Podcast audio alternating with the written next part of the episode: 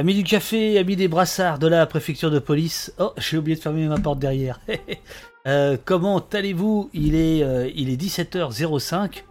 Euh, on prend donc l'antenne avec une heure d'avance. grâce à la très bonne idée dans le chat ce matin. alors pour, pour tout dire, Crapulover, c'est pas fait exprès que ça tombe pile poil au début de l'émission, mais là je me suis dit, je peux pas rater ça. Euh, amis des portes ouvertes, bonsoir. Euh, donc, euh, tout à l'heure, nous en étions au cinquième heure de, de staccanovisme euh, d'Opost. les Stakhanov, c'est vous, c'est les modos que je salue, Urial, Jesse, Olivier, Robin. quand soudain, quelqu'un a dit Vous êtes au courant que Alexandre Langlois du syndicat Vigie fait des vidéos de compte rendu en fait, de compte rendu de, de, procès. Donc euh, je suis, je suis, je suis allé voir et je me dis ah oui ouais, en effet le gars il a fait euh, premier jour, deuxième jour, troisième, quatrième jour, euh, quatre jours de, procès puisque le procès de Benalla se tient se tient pas tous les jours, il se tient le du mercredi au vendredi. Et donc, c'était une info de Yanninou. Ok, super. Je sais pas si Yanninou est là. bonjour, Serum ça fait longtemps. Euh, donc, euh, en fait, euh, voilà ce qui va se passer. on, ne, on ne lésine plus maintenant. Au poste, ça y est, au poste saison 2, là c'est parti. Donc en fait, on va pas regarder les vidéos d'Alexandre Langlois. Alexandre Langlois va nous appeler dans 10 minutes. Voilà, normalement il nous appelle et on va pouvoir discuter avec lui. Alexandre Langlois, c'est donc ce policier, ancien CGT Police, qui est parti pour fonder Vigie je vais dire Vigipirate, non, Vigipolice. Euh, ben, enchanté, enfin pas enchanté, mais très très content. Euh, et donc, euh, alors, on parlera du procès Benalla avec lui, euh, mais pour, les, pour, les, pour les grands fidèles, il était prévu que Langlois vienne déjà printemps dernier, puis ça s'est pas fait, par ma faute, j'ai repoussé. Euh, donc maintenant il est candidat à, la présidentielle, donc mais ce soir on va parler que de Benalla, puisque Vigie s'est porté partie civile. Euh, on verra pourquoi et comment. Euh, donc on ne parlera pas du, programme politique d'Alexandre Langlois, sur lequel il y aurait beaucoup à dire. On ne parlera pas non plus de trop du syndicat Vigie, sur lequel il y aurait aussi des choses à dire. Mais on écoutera Alexandre Langlois euh, nous parler euh, de ce procès Benalla qui se tient donc depuis euh, la semaine dernière au tribunal de, de, grande instance de Paris. Attendez, bougez pas, je vais faire une petite pause technique, le temps d'aller fermer ma porte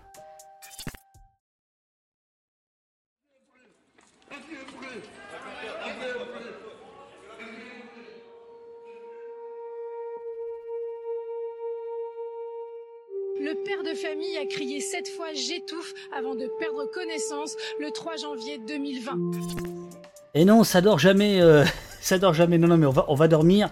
Et je promets, enfin je promets, je vais tout faire pour euh, finir pas trop tard euh, ce soir parce que Urial, qui a déjà, je sais pas combien on a fait d'heures, 20 heures dans les pattes en, 48 heures, 20 heures de live. Enfin mercredi, jeudi, ouais c'est ça, par rapport à, à la loi euh, sécurité intérieure, renseignement, euh, responsabilité pénale. Et elle, elle, ce soir, elle a un autre, elle a une autre modération à faire, donc euh, on va pas trop, on va pas trop, on va pas abuser, pas trop abuser. donc à 17h15, Alexandre Langlois doit être, doit être là. D'ailleurs, il faudrait que je vérifie j'ai bien ma connexion. Ok. Pour nous parler de, de, Benalla. Et à 18h, enfin, comme prévu, euh, Jonathan Bourguignon qui viendra nous parler des utopies perdues du web, de l'histoire du web, d'Internet, euh, l'histoire militaire, l'histoire hippie, l'histoire euh, libertarienne, l'histoire anarchiste, et aujourd'hui l'histoire chinoise, un livre très riche, très dense. Et Jonathan sera avec nous à 18h pour parler de tout ça. Parce que parce que parce qu'il faut vraiment connaître notre passé pour contrôler le futur, comme disait Orwell. Alors très bien. Ça, c'est à, 18h. Alors. Je regarde si j'ai tout. Alors, en attendant, euh, en attendant euh, Alexandre Langlois, je vous propose qu'on fasse un petit tour du côté du monde qui a fait une, une petite. Une petite. J'ai ça. Bougez pas, bougez pas, bougez pas.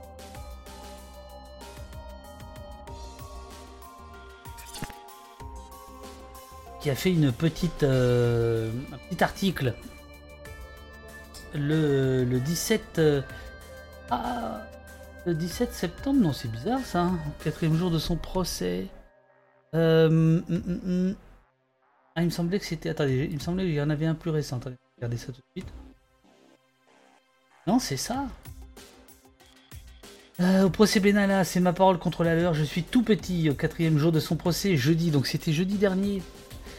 Donc euh, c'est ce que je disais ce matin. Il y a quand même un gros souci. Euh, les procès Sarkozy, il n'y a personne. Enfin, je veux il n'y a personne. Il n'y a pas de presse. Benalla, il n'y a pas de presse. Alors il me semble, il me semble que les jours, il me semble que les jours, on va voir ça tout de suite. C'est pas.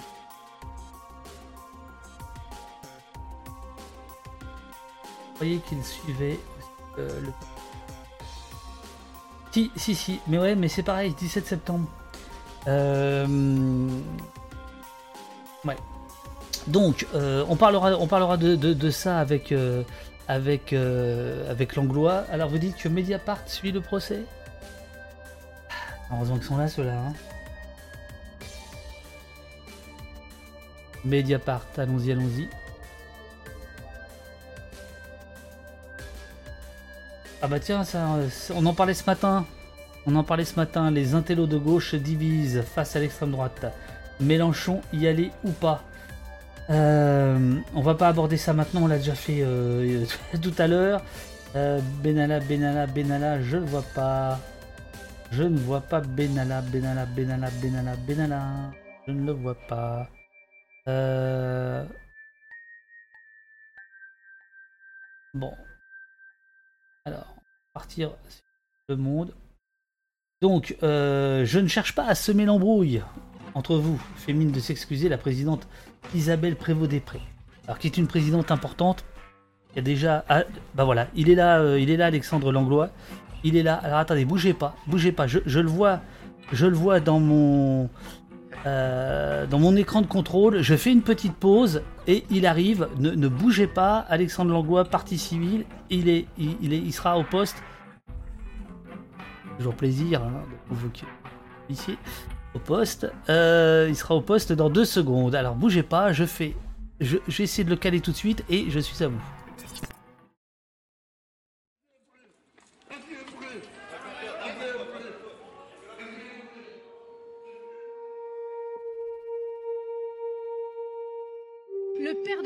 A crié sept fois j'étouffe avant de perdre connaissance le 3 janvier 2020.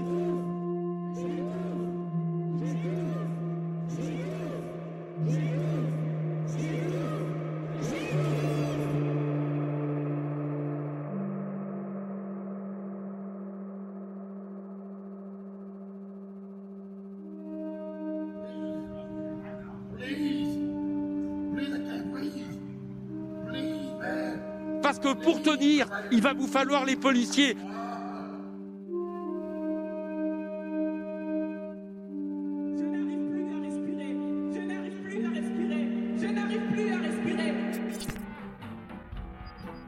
Messieurs, dames, bonjour. Euh, Alexandre Langlois, tu es, euh, tu, es, tu es au Palais de Justice de Paris. Est-ce que tu m'entends d'abord? Je t'entends très bien et effectivement, je suis au Palais de Justice pendant le procès de Benalla. Alors, on a, on a un petit décalage, mais je pense que c'est bon. Attends, je, vérifie auprès de, auprès de tout le monde. Est-ce qu'il y a une, euh, une suspension de séance? Euh, Est-ce que la séance est, terminée euh, ou est-ce que tu es sorti pour le live? Je suis sorti pour le live, parce que les séances durent un peu jusqu'en général vers 19h30. Ok, alors, Alexandre Langlois, donc on se tutoie parce qu'on se connaît un petit peu. il est question que tu viennes un jour au poste pour parler de ta carrière euh, euh, et de ta candidature à la présidentielle. Juste un petit mot, et après on sera sur Benalla et uniquement Benalla. Euh, tu as commencé à récolter les 500 signatures ou, pas? Oui, j'ai commencé parce que c'est le nerf de la guerre et euh, ça va en plus s'amplifier euh, parce qu'on collecte au fur et à mesure les, les informations pour pouvoir distribuer l'information euh, aux maires, aux élus, aux conseillers régionaux, départementaux, enfin tous ceux qui peuvent donner un parrainage. Et, et alors, euh, comment ça se passe? Bah, ça se passe. euh, déjà, ça a été compliqué au début, ce qu'ils avaient dit. Les maires avaient dit juillet-août, on va se reposer parce qu'on a dû organiser les régionales et les départementales. On était responsable de tout, euh, mais euh, on était libre de rien sur l'organisation, donc ça les avait un petit peu fatigués et épuisés. Et après, pour le reste, bah, ça dépend. Il y a du contact interpersonnel, des mails qui sont envoyés. Là, prochainement, il y a un maire qui m'a dit, bon, bah, écoute, moi, j'avais dit que je donnais ma signature à personne, mais euh, comme tu es un élu euh, du breton du coin, euh, bah, viens au conseil municipal. Et puis, si tu arrives à convaincre mon conseil municipal, je donnerai ma signature. Donc, ça, c'est, la diversité qu'il y a en fonction des tailles des villes, des gens rencontrés. Donc, il n'y a pas de, scénario type. D'accord. Alors, tu es au tribunal de justice de Paris, puisque depuis la semaine dernière, s'est ouvert enfin le procès d'Alexandre Benalla. Alors d'abord, qu'est-ce que euh, euh, toi, autre Alexandre, tu fais là? Pourquoi tu es là? Et ben du coup, ça c'est sous ma casquette euh, secrétaire général du syndicat Vigipolice. On avait déposé plainte dès la parution des vidéos sur les les frasques de M. Benalla et M. Kras euh, en 2018. Et euh, ça a pris trois ans et demi avec après une constitution de partie civile quand un juge d'instruction a été nommé euh, suite aux demandes de notre avocat. Et aujourd'hui, ben, enfin, se tient le procès euh, parce que cette personne, enfin ces personnes ont attaché aussi bien l'image de la police, la confiance de la police en la population, enfin quelque chose de catastrophique pour le contrat social. Oui, alors c'est ça. C'est-à-dire que euh, vous, le syndicat euh, Vigie, vous considérez qu'Alexandre Benalla a donné une mauvaise image de la police. Il aurait, mu, il aurait dû tabasser mieux.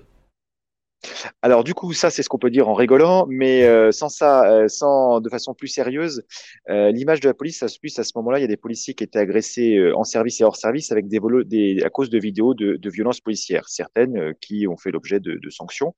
Euh, et du coup, là pour le coup, c'était pas des violences policières, c'était des violences élyséennes pour le coup, vu qu'ils ne dépendaient pas de la police nationale. Et en fait, il y a plusieurs choses qui ont été problématiques dans cette affaire et qui nous ont incité à nous porter euh, partie civile, enfin d'abord déposer plainte et partie civile. Premièrement, il y a une éviction dans un service public et alors dans un maintien de l'ordre avec euh, port d'insignes de façon parfaitement illégale. Euh, ça pose une question parce qu'après sur le travail des policiers, beaucoup de gens ont demandé mais est-ce que vous êtes vraiment des policiers? Il y a une suspicion légitime qui complique le travail au quotidien de tous les policiers. La deuxième chose aussi, il y avait un problème euh, de rapidité dans la sanction. Euh, il y avait quelqu'un qui avait été jugé en octobre 2017 parce qu'il prenait la qualité de policier pour aller contrôler des prostituées et euh, des bars, et la justice a mis deux mois euh, à euh, faire tomber son verdict. C'était quatre mois de prison, interdiction d'exercer dans la fonction publique pendant dix ans et interdiction de port d'armes à vie. Là, ça avait pris euh, beaucoup de temps et donc au bout de trois ans et demi, on a enfin le procès. Sur les sanctions, ensuite, qu'on avait pu découvrir, euh, Monsieur Benella et Monsieur Kras ont été sanctionnés de 15 jours d'exclusion temporaire de fonction par l'Élysée, une fois que l'Élysée était au courant euh, de ce qui s'était passé, euh, mais des 15 jours d'exclusion temporaire de fonction en étant payés. J'appelle ça des vacances, euh, assez communément. Et ils avaient dit ça, Monsieur Benalla l'a reconfirmé pendant l'audience. Il a dit non, non, ça c'était au cas où on se fasse choper par une vidéo. On avait fait ça pour bricoler une, excuse comme quoi on avait été sanctionné. Mais bah, du coup, quand on est rendu à assumer devant le tribunal que c'était du bricolage, voilà où on en est. Et finalement, M. Benalla et M. Kras ont été licenciés, non pas parce qu'ils avaient outrepassé, je veux dire, euh, leurs droits, et s'étaient immixés dans une fonction de police, avaient euh, molesté des manifestants. Non, non, non. Ils ont été licenciés parce qu'ils avaient porté gravement atteinte à l'image du président de la République. Donc ça aussi, ça pose quelque chose de, de très grave, en tout cas pour des policiers républicains, dans l'ordre de valeur de cette République. Nous, ce qui nous semble, c'est de protéger l'intégrité des personnes et des biens, comment c'est notre métier, et l'image du président passe largement après. Euh, donc, on peut la protéger aussi, mais enfin, en choisir entre les deux, d'abord euh, les personnes et les biens. Donc, il y a cette inversion euh, très grave des valeurs, et ce qui fait que confirmer en fait l'utilisation catastrophique de la police à des missions et à des qui ne sont pas les siennes par les gouvernements successifs depuis M. Valls, qui s'est encore aggravé sous M. Macron. Donc, en fait, c'était l'occasion d'essayer d'aller euh, démanteler tout ça, d'aller chercher des responsabilités, parce qu'on a déposé plainte contre M. Benalla et M. Kras, mais également contre X. Parce que notre objectif était euh, qu'on puisse remonter aux responsabilités de chacun, qu'on sache un petit peu qui fait quoi pour pas que ça se reproduise. Parce que si jamais M. Benalla et M. Kras sont sanctionnés à la hauteur de leur acte, il faut pas non plus qu'ils servent de fusible euh, pour que tous les autres qui sont au-dessus euh, soient protégés et que demain, bah, malheureusement, ça puisse se reproduire. Et là, c'est la grosse différence, c'est que nous, nous sommes la police française et M. Benalla et M. Kras ne sont pas la police française, c'était plutôt une milice élyséenne. Donc euh, voilà, il y a ce côté-là où euh, si on veut rétablir la confiance, il faut être transparent, il faut faire des choses. Et l'opacité euh, élyséenne ne portait pas du tout de, dans ce sens-là. Donc, du coup, voilà notre pourquoi avoir déposé plainte, pourquoi avoir euh, cette constituée partie civile et pourquoi nous sommes là aujourd'hui. Et il y a quand même des déclarations de M. Benalla et M. Kras qui valent leur pesant d'or euh, tous les jours. Alors, ah bah alors, alors allons-y. Mettez-vous à table, monsieur le policier. ah, alors, il, faut, il, faut juste avait... il, faut, juste rappeler quand même les fonctions d'Alexandre Benalla à l'époque et de Vincent Kras également. Alors justement, c'est un des enjeux du procès, c'est de savoir qu'est-ce qu'ils avaient comme fonction. Euh, parce qu'on n'a pas encore tout déterminé très clairement finalement. Euh, Monsieur Kras, lui, c'est assez clair. Il était en charge de la sécurité de la République en marche, faisait quelques périodes de réserve en tant que gendarme euh, à l'Élysée et était responsable de la formation d'un corps de gendarmes réservistes de 14 personnes. Euh, et on sait toujours pas ce qu'ils font. Voilà. Donc ça, c'est un des grands mystères de cette enquête, c'est pourquoi il y avait besoin d'un corps de gendarmes réservistes à l'Élysée alors qu'il y avait déjà euh, un commandement militaire, une protection du président. Donc c'est un mystère de pourquoi ils étaient là. Mais c'était l'émission de Monsieur Kras et euh, il avait le droit d'avoir un port d'armes au début uniquement dans le cadre euh, de la du siège de la République en marche parce que euh, ils avaient peur d'être attaqués. Il fallait qu'ils puissent se défendre. Enfin bon, pourquoi pas. Ils ont mis beaucoup de temps à avoir euh, leur permis de port d'armes. Monsieur Benalla, c'est plus compliqué euh, parce qu'il a joué sur plusieurs tableaux. il s'est toujours présenté comme un gentil collaborateur du président de la République en tant qu'adjoint au chef de cabinet.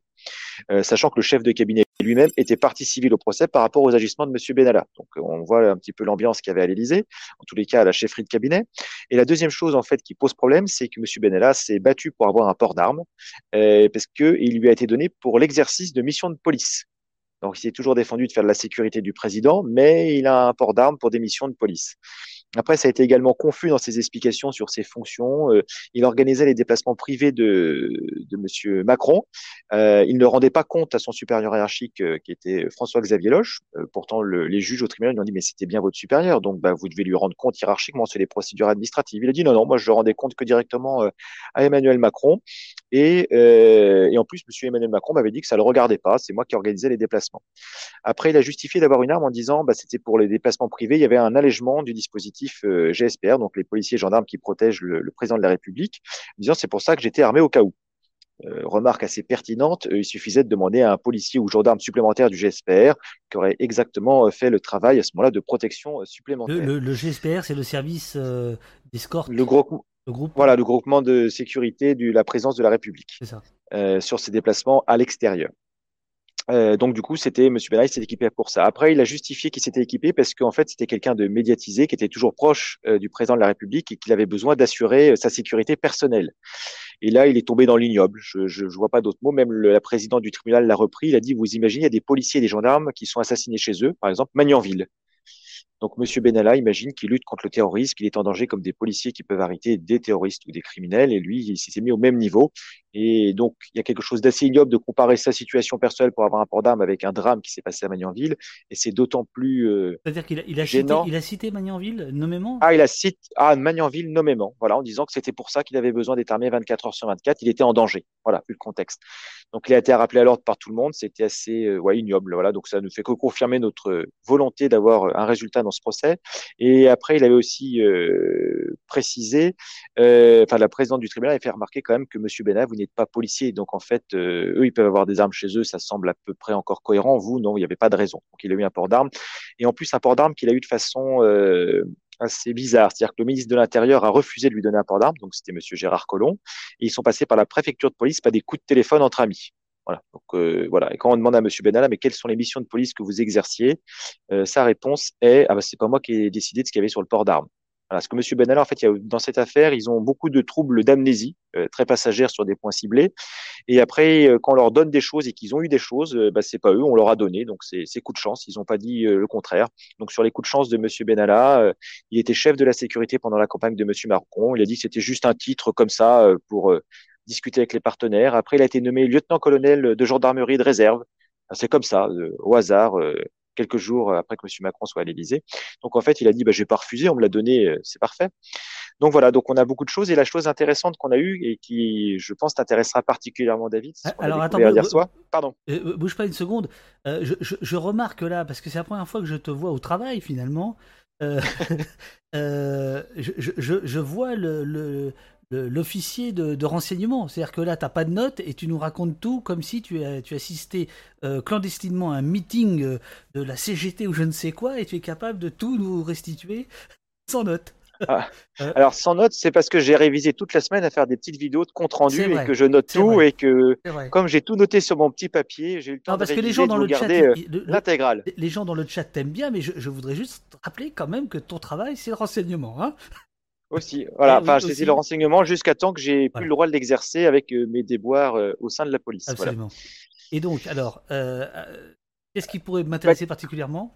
bah, quelque chose de croustillant pour toi qui as suivi toutes les manifestations Gilets jaunes. Donc, tu te souviendras du syndicat Unité GP et de son fameux secrétaire général qui avait dit un moment sur un plateau de télé, il a eu sa main arrachée, bien fait pour sa gueule. Yves Lefebvre. Et on a eu, on a exactement Yves Lefebvre. Et on a eu la surprise de voir ce syndicat parti civile à nos côtés, euh, dans ce tribunal. Alors au début, on n'a pas compris. On s'est dit, mais qu'est-ce qu'ils font là? Euh, On n'a vraiment pas les mêmes valeurs à défendre, eux. Et voilà. Donc finalement, euh, hier, il y a l'avocate, leur avocate, parce qu'ils ne font pas l'effort de se déplacer, ils ont juste délégué à leur avocate, et elle leur a posé des questions. Elle a posé des questions à Monsieur Benalla, et Monsieur Benalla s'est emporté. Il a dit oui, ben moi j'en ai marre, ça m'écœure de voir des, des, des, syndicats de policiers euh, qui sont partis civils aux côtés de gens qui agressent les policiers.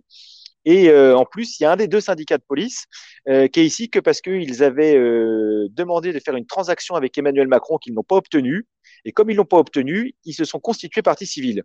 Bon, comme on était, moi j'étais sûr que c'était pas Vigie, voilà, en tant que secrétaire général, donc il restait par hypothèse qu'une seule personne, déduction policière euh, très rapide.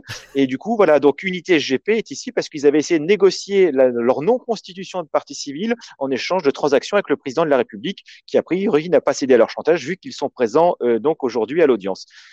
Alors attention parce que euh, là tu masques tes, tu masques tes yeux, c'est peut-être volontaire, mais ah, mais je sais pas, je sais pas quelle. Est-ce que moi j'ai une autre image et en fait c'est la petite image en bas. la ah, petite image en bas, voilà. Non, non, mais ça va. Ah, bah voilà. Voilà, Attends, bah voilà. Fallait, tu vois, c'est la première fois que voilà, je vais te mettre comme ça et c'est bon. Voilà. Voilà, là ça se professionnalise. euh, Vincent Kras, après on va, on va, revenir évidemment sur Benalla, mais Vincent Kras, à, l'époque, euh, il est bonjour JB Fox, sixième mois d'abonnement, merci beaucoup. Vincent Kras, il, il, il, faut rappeler qu'il est, euh, il est aussi à l'Élysée. Alors Vincent Kras, c'est encore une autre histoire, euh, parce que là, pour le moment, on est rendu aux, suppositions hein, euh, de ce qui se passe par rapport à tout le déroulé des séances. Donc ça, c'était les, découvertes que j'annoncerai ce soir, mais tu l'as en primeur du coup. Euh, c'est pourquoi il était là? Donc déjà, il y a la réponse, c'est Monsieur Benalla l'a invité. Donc déjà, c'est Monsieur Benalla, il y avait un statut d'observateur sur la manifestation du 1er mai qui n'était pas très clair. Euh, c'est-à-dire que c'était un peu bricolé dans un coin où tout le monde se renvoie la balle. Euh, Vincent Kras, lui, il n'y a même pas de bricolage. C'est euh, Benalla qui l'invite le matin même et qui dit c'est bon, on y va. Un petit peu comme deux enfants qui vont au parc d'attractions pour aller se tabasser des manifestants. Voilà, c'est que au parc d'attractions, c'est des manèges. Là, c'était une autre sorte d'adrénaline qui est quand même beaucoup moins légale.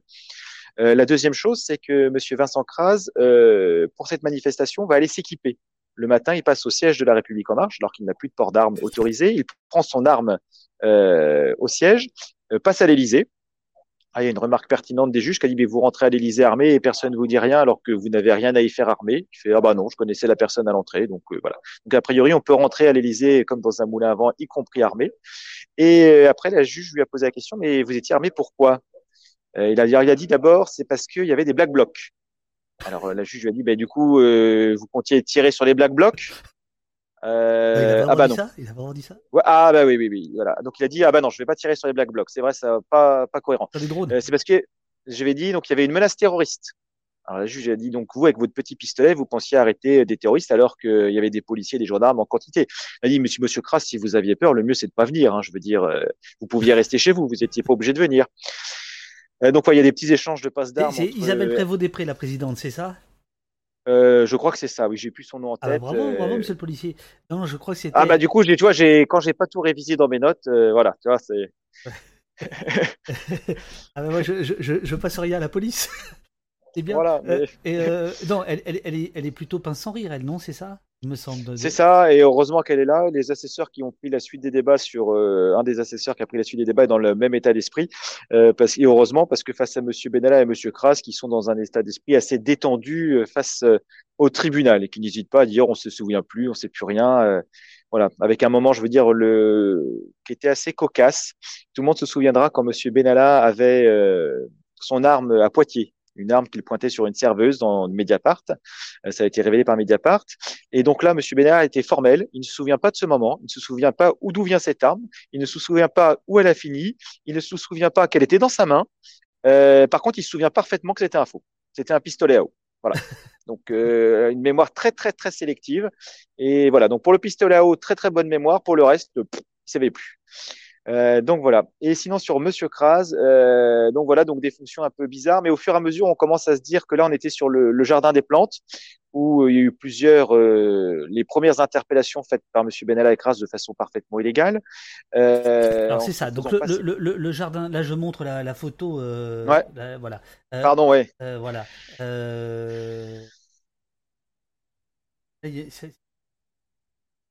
Enfin, c'est à gauche. C'est la photo de gauche qui compte. Euh, voilà. Euh, euh, oui, alors le, le, le, jardin des plantes, c'est ça. c'est avant la place de la Contrescarpe, avec les fameuses images de Tahabouafs. Et ça, ça sera abordé demain après-midi. Ça, je le sais. Je vais essayer de venir. Figure-toi que je serai peut-être demain dans la salle. Ah, ben on se verra demain. On, alors. Se, verra, on se verra demain, voilà. Ça fera un peu plus de journalistes et de médias, parce qu'il n'y a pas grand monde. Alors, on va, on va parler de ça, évidemment, si tu as encore quelques minutes. Euh, donc, euh, là, vous avez parlé de, de Jardin des Plantes. En fait, c'est les premières... Euh, les premiers coups qu'ils vont porter en toute illégalité. Alors là, illégalité, légitimité, enfin, il n'y a rien qui. Voilà. et donc, ça, ça a été abordé déjà, c'est ça?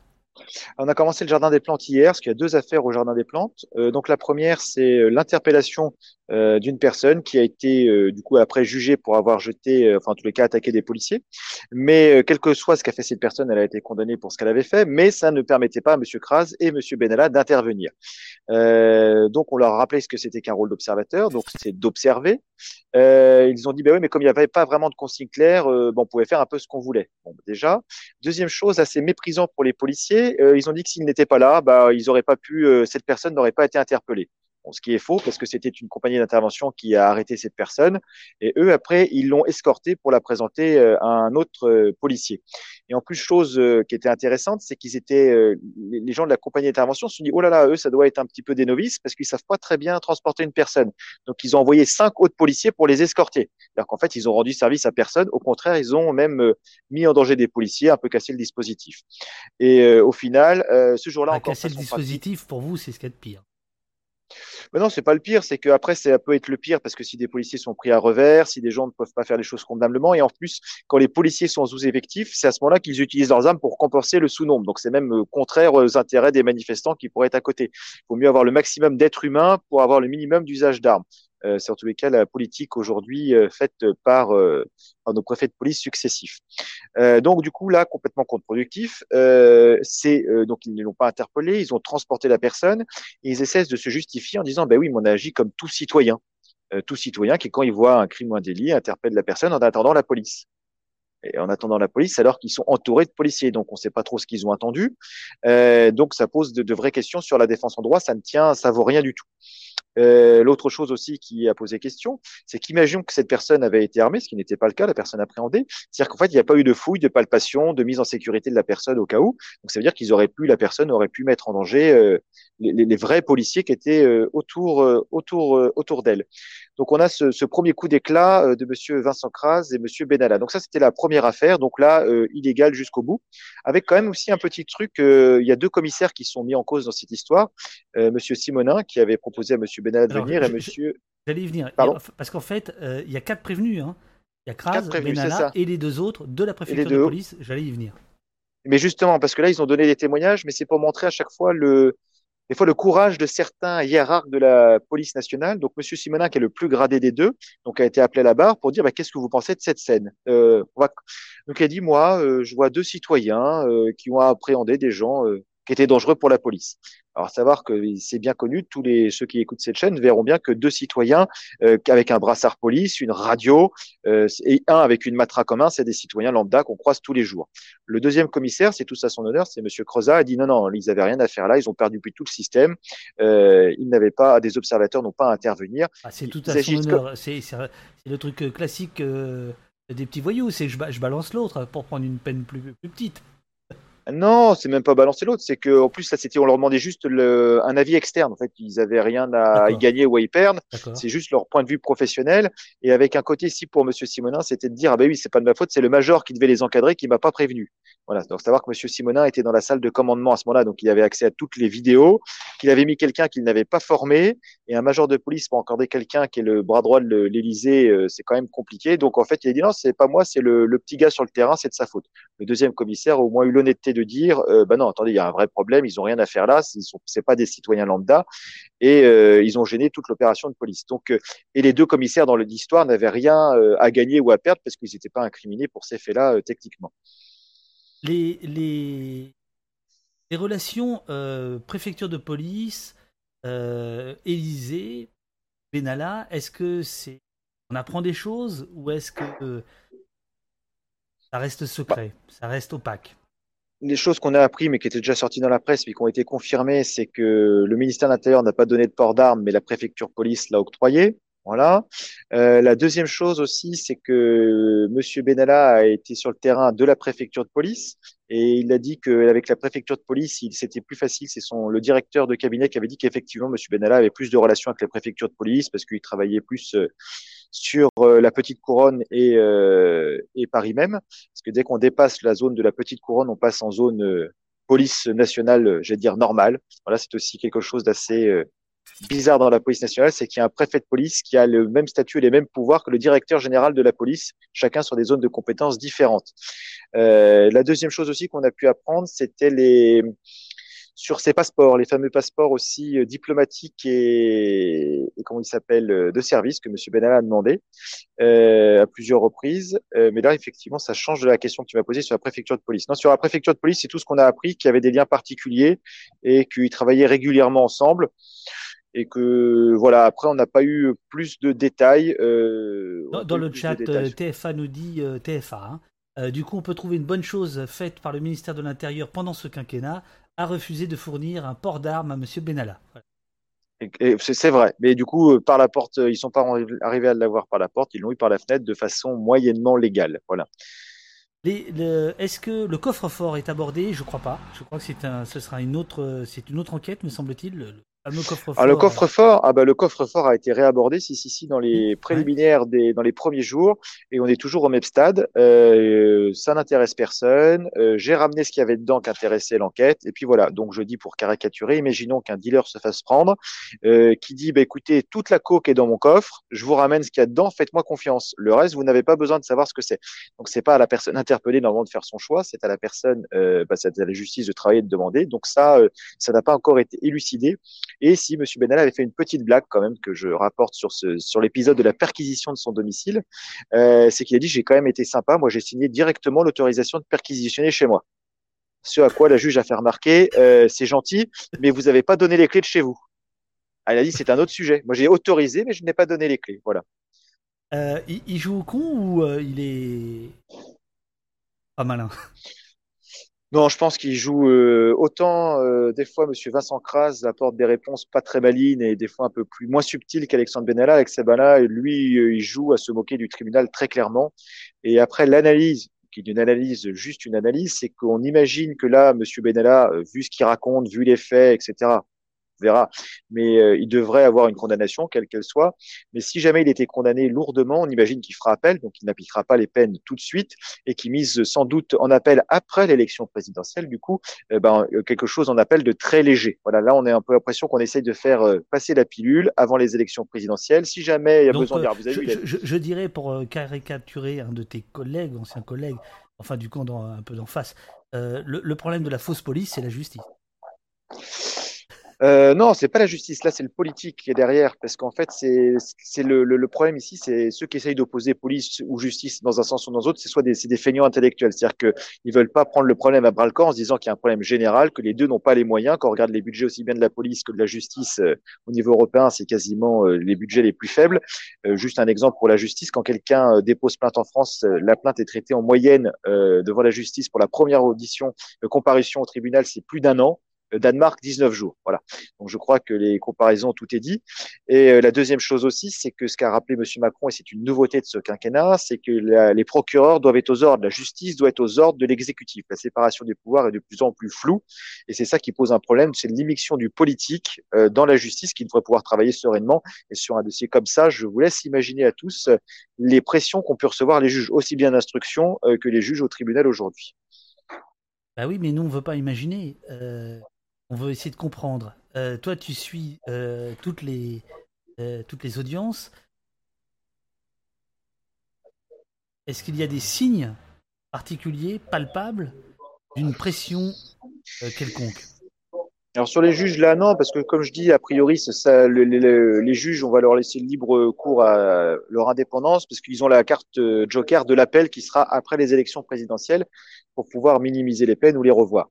La seule chose qu'on m'a fait remarquer euh, mon, avocat il a dit le, le procureur qui est là est plutôt un procureur conciliant voilà donc pour le moment, euh, dans les faits, il n'a pas beaucoup parlé, donc on verra au moment de ses réquisitions à quel niveau il est met. Euh, peut-être. Euh, alors, il y, a, plein de questions dans, le, dans le chat euh, ou, des, ou des, des, remarques. donc, un de, il est prétentieux, le Benalla, comme son pote Macron. D'autres qui disent qu'il qu'il ne risque rien. on te demande, c'est Kitty Lola qui te demande à propos des, du faux en écriture. Est-ce que ça, ça a été abordé?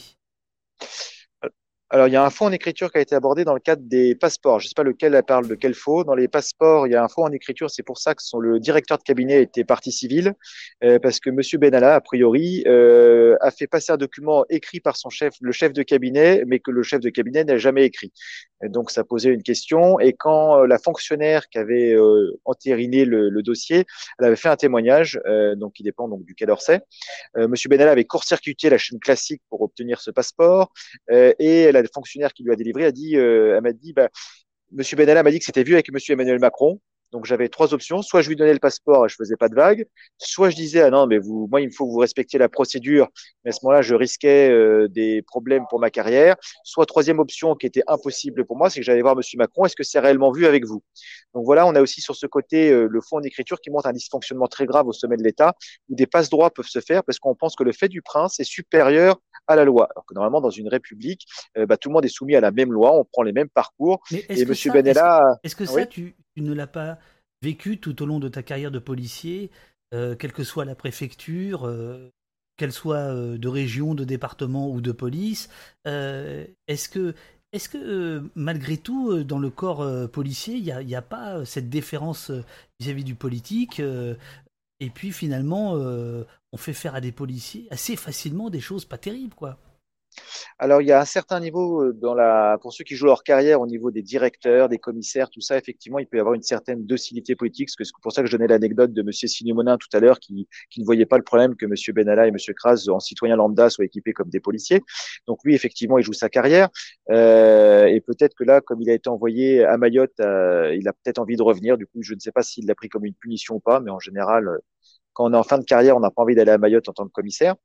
Euh, et euh, résultat des courses, bah, on essaye de retourner dans les bonnes grâces. Mais du coup, ça pose un problème. Pourquoi on arrive dans les bonnes grâces? Pourquoi on doit jouer des carrières? Euh, Voilà. Et du coup, après, ça redescend en cascade, euh, mais pas du coup pour les, les mêmes choses. C'est que là, on vous dit, bah, si jamais vous exécutez pas les ordres, ce sera des pressions disciplinaires, des pressions sur vos vacances, tout ce que j'ai pu subir, tout ce que Noah Manoir a pu subir, ou tant d'autres policiers ont pu subir pour avoir dénoncé diverses choses.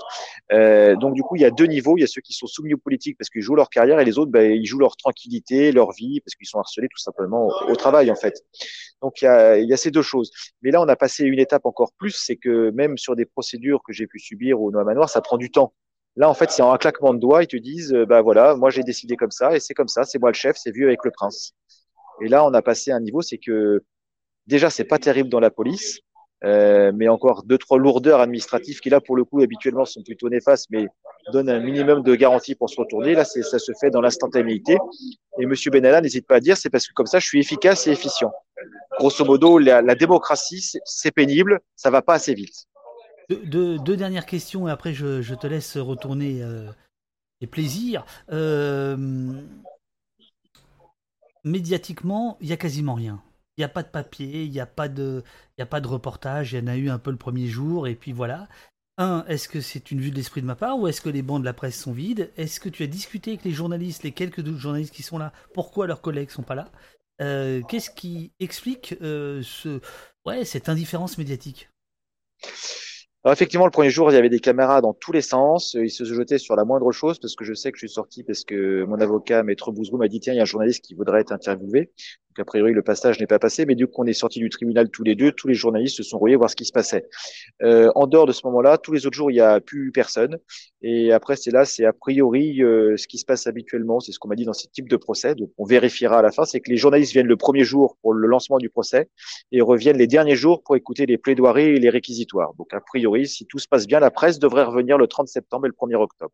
Parce que là, il reste encore euh, demain et la semaine prochaine, c'est ça? Et la semaine prochaine complète. Voilà, cette semaine c'était la première semaine trois jours, là trois jours, euh, non la première c'est ça, et euh, quatre jours la première semaine, pardon, trois jours cette semaine et la semaine prochaine cinq jours d'affilée et jusqu'à épuisement le dernier jour pour qu'on boucle tout le dossier. Et dernière question sur sur l'attitude d'Alexandre de, Benalla, tu dis plutôt désinvolte? Bah, il est désinvolte vis-à-vis du tribunal. Euh, il a des amnésies euh, très souvent dès que ça ne l'arrange plus. Il peut être précis sur certains points et d'autres points, euh, il n'y a plus personne, il sait plus. et après, l'autre chose, c'est qu'il est arrogant envers tout le monde. C'est-à-dire que même, il a dit heureusement que j'étais là parce que les policiers sans moi sont nuls. Bon, les faits le contredisent. la justice ne sait pas ce qu'il fait. Donc, soit les gens n'ont pas compris, soit il ne sait pas. Et quand il y a des témoignages contre lui, c'est les autres qui se sont trompés. Parce que bah, quand même, c'est lui qui sait ce qui s'est passé. Ah oui, alors justement, excuse-moi, mais y, y, a des questions qui ont été posées euh, euh, concernant les, témoins. Est-ce que, les témoins des, euh, des plantes, par exemple, sont venus déposer? Est-ce qu'il y a des gens qui ont déposé contre Benalla? Et, et, quelle était la teneur de leur déposition? Alors, on a eu hier la personne qui avait, euh, le Jardin des Plantes qui avait déposé, effectivement, qui a pu être auditionné aussi avec des questions euh, diverses et variées.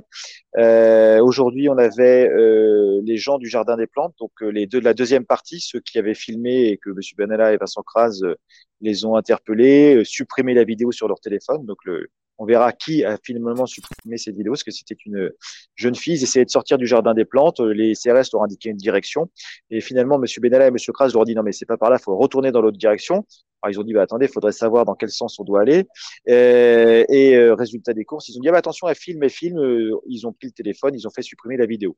Et ce qui est intéressant dans le jardin des plantes, euh, et c'est là où je voulais en venir au début, sur le rôle de M. Kras dans cette histoire, on a l'impression qu'il est venu pour protéger M. Benalla et que justement il n'y ait pas d'image dérangeante pour l'Élysée. Euh, pourquoi? Euh, Parce qu'a priori, donc pour le moment on en est du procès, on verra euh, ce qui, se décide finalement et comment la vérité va sortir des pièces du dossier. Mais par exemple cette vidéo, a priori c'est M. Kras qui l'a fait supprimer et qui a empêché de filmer. Ensuite, M. Benalla, pour sa première interpellation, quand il voit qu'il y a un peu des gens partout, il met une capuche. Avant, il n'a pas de capuche. autre aussi fait, c'est quand il rentre dans le jardin des plantes, M. Benalla enlève son brassard police pour être discret, alors que M. Kras, lui, au même moment, met son brassard police. Donc on a l'impression que M. Benalla, en fait, il s'est amené avec un ange gardien pour éviter tout cafouillage médiatique sur lequel il pourrait être repéré. C'est pour le moment l'analyse euh, d'une analyse personnelle, donc on verra ce que décide le tribunal, mais voilà, je mets à tout le monde quelqu'un qui met sa capuche quand il commet une action a priori qu'il n'a pas le droit de faire et qu'il n'a pas mis de capuche de la journée, voilà. Euh, il enlève son brassard police alors que le deuxième le met. Quand il y a un film, on supprime le film. Et ce qui est intéressant, c'est le major Mizarski qui avait été fait pour les, les accompagner. Il a dit, écoutez, dans le périmètre, on a pu revoir la vidéo pour la deuxième interpellation au Jardin des Plantes. Dans le périmètre, on n'est que tous les trois et les seules personnes qui ont un intérêt à que la vidéo ne se diffuse pas, c'est Monsieur Benalla et Monsieur Kras. Il a dit les policiers ont l'habitude d'être filmés. Les deux commissaires, pour le coup, étaient d'accord et réexpliquent à chaque briefing que les policiers peuvent être filmés en service. Bon, malgré ça, il y en a certaines qui ne comprennent pas, mais en tous les cas, ils l'ont rappelé. Et bah, du coup, les seules personnes qui soit ne connaissaient pas la loi, soit avaient un intérêt très particulier à que des vidéos ne sortent pas, bah, c'était Monsieur Benalla et Kras. Donc il y a tout ce petit jeu où on a l'impression que tout était organisé d'avance pour euh, bah, qu'il y des au cas où il y a des dérapages qui se produisent, euh, tout soit fait pour que ce soit caché. J'ai une, ultime question, parce que elle me taraude depuis, bah, depuis, depuis 2018. Normalement, il travaille pour l'Elysée. Il, est censé être là euh, pour euh, superviser un peu la sécurité du, président. Comment il justifie que pendant deux heures, euh, il part en goguette dans Paris? Est-ce que ça, c'est abordé, ça? Le mec, il disparaît comme ça, et ciao, ciao, je, vais faire un tour, je reviens. Est-ce que ça, ça a été abordé? Juste ça. Alors, il a justifié son, sa, venue en disant qu'il avait besoin pour les déplacements du président de la République, savoir comment se passait un maintien de l'ordre. Voilà, bon, très bien. Bon, jusque-là, pourquoi pas. Des, oui. des, obser- des Donc, euh, observateurs peuvent venir. si c'est lui qui a renseigné Macron, on comprend mieux ce qui s'est passé quelques mois plus tard. Voilà. Donc voilà, et euh, il a dit donc c'est pour ça. Donc pourquoi pas, les observateurs peuvent venir. Sauf que là, on avait un observateur proactif. Euh, je veux dire, euh, ce qui a posé beaucoup de problèmes. Un observateur que- militant.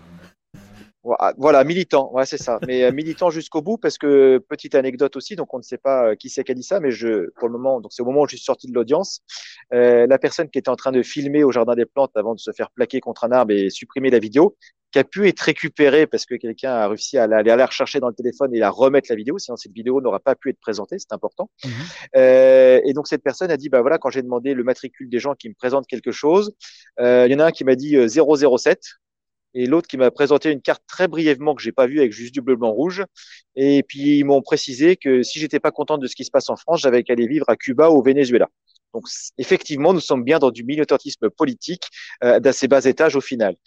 Euh, la deuxième chose aussi sur euh, qu'est-ce qu'ils ont fait là. Donc Monsieur Kras, il n'y a pas d'explication à qu'est-ce qu'il fait ici. Voilà. Donc euh, après j'ai dit ils sont partis en goguette. Et en plus au début des interpellations, la première qu'ils font, euh, donc ils sont avec Monsieur Mizerski qui doit les escorter pour la journée. Donc ce major de police euh, qui n'est pas au tribunal parce que bah, justement il a été un peu dépassé par les événements par rapport à, à sa mission. Mais c'est surtout qu'en plus ils partent en courant sans attendre le, le major. Ils disent on a entendu un truc sur les ondes, on est parti intervenir parce qu'il fallait qu'on sauve la police. C'est-à-dire qu'en fait, un observateur classique bah, reste derrière son tuteur toute la journée et va pas courir devant lui pour aller faire des interpellations, en plus avec un équipement police. Et il y a eu euh, aussi sur la goguette, il y a aussi une, une deuxième affaire de Majax. En fait, ici, on a des Houdini, des coffres disparaissent. Et là, on a Monsieur Kras qui a une matraque au jardin des plantes. Euh, donc, il a dit, bah, je l'avais pas. C'est Monsieur Benalla qui me l'a donné. Voilà. Alors, Monsieur Benalla dit, ah non, non, non, moi, je n'ai pas de matraque, je lui ai rien donné.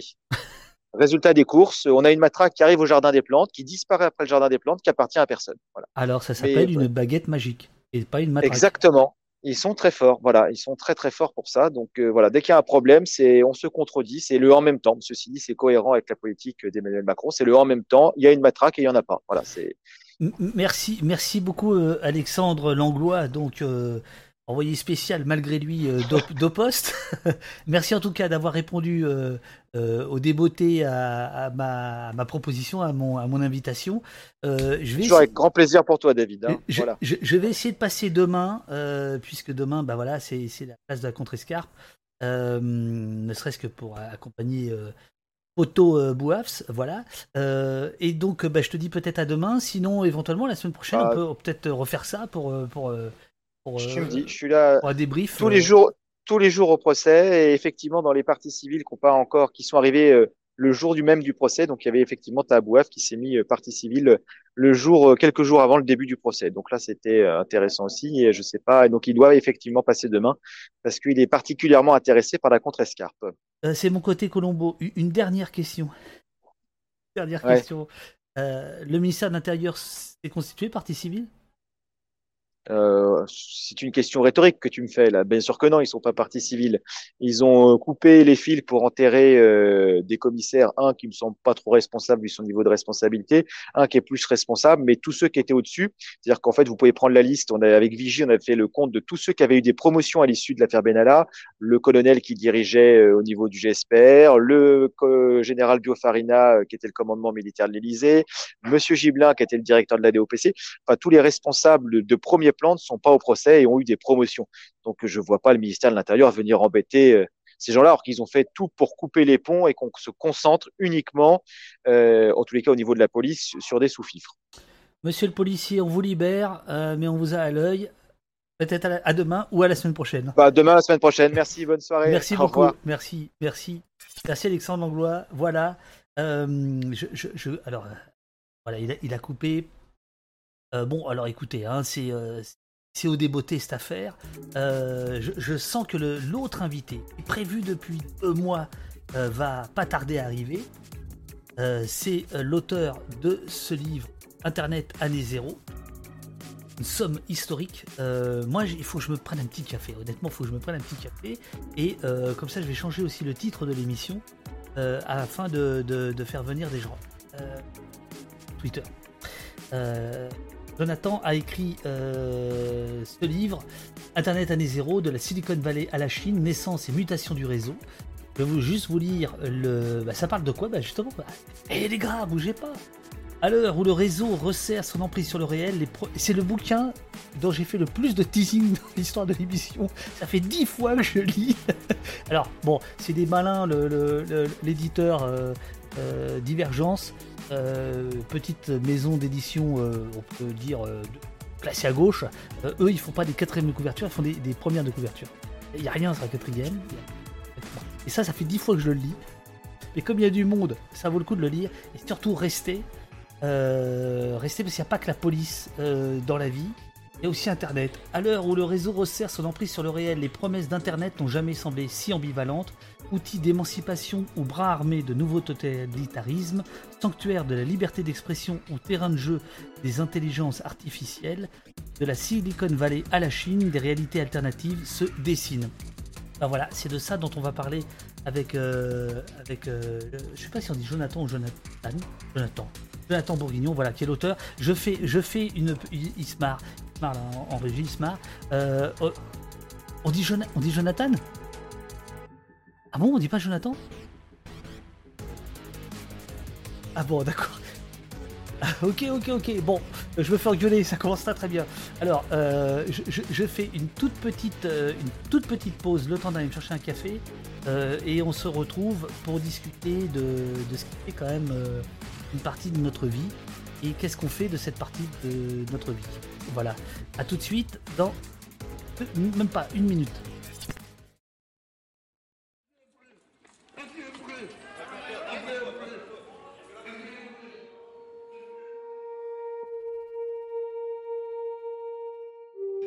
Famille a crié sept fois j'étouffe avant de perdre connaissance le 3 janvier 2020.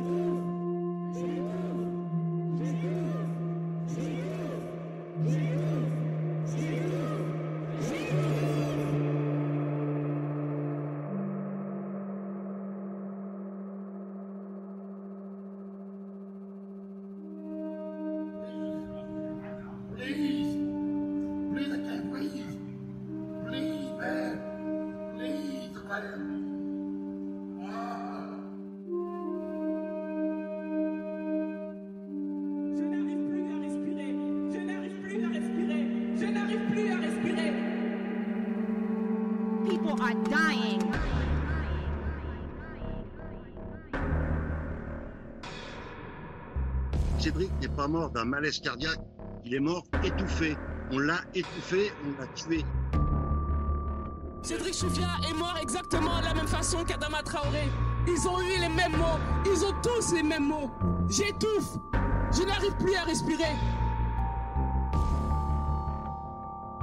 We cannot look at this as an isolated incident. The reason why buildings are burning are not just for our brother George Floyd. They're burning down because people here are saying enough is enough.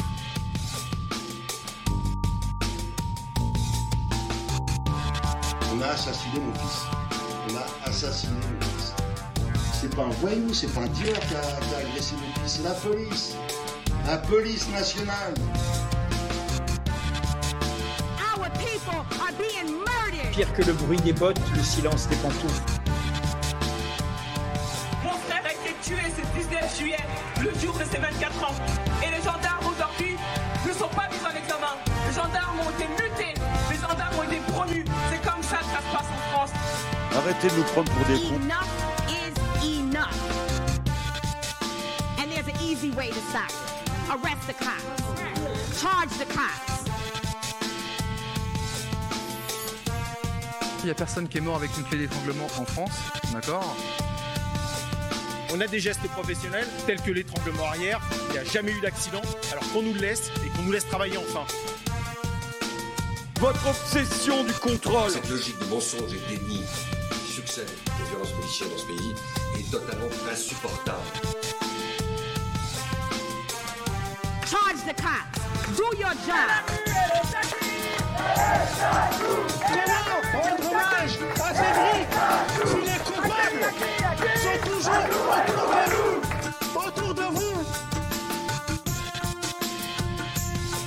vous êtes convoqué au poste. Faut pas avoir peur de se battre et de marcher et de demander nos droits. Quand la police tue, il faut que cette police soit condamnée.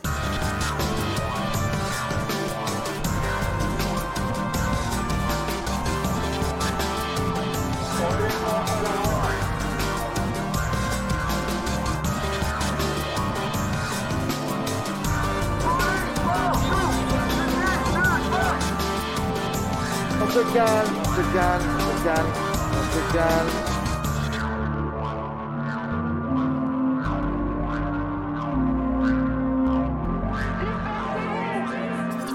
Amis, euh, du café, amis de la police, amis de l'internet libre, amis des, souris et des euh, coffres-forts qui disparaissent. euh, bon, bon, rebonjour, rebonjour.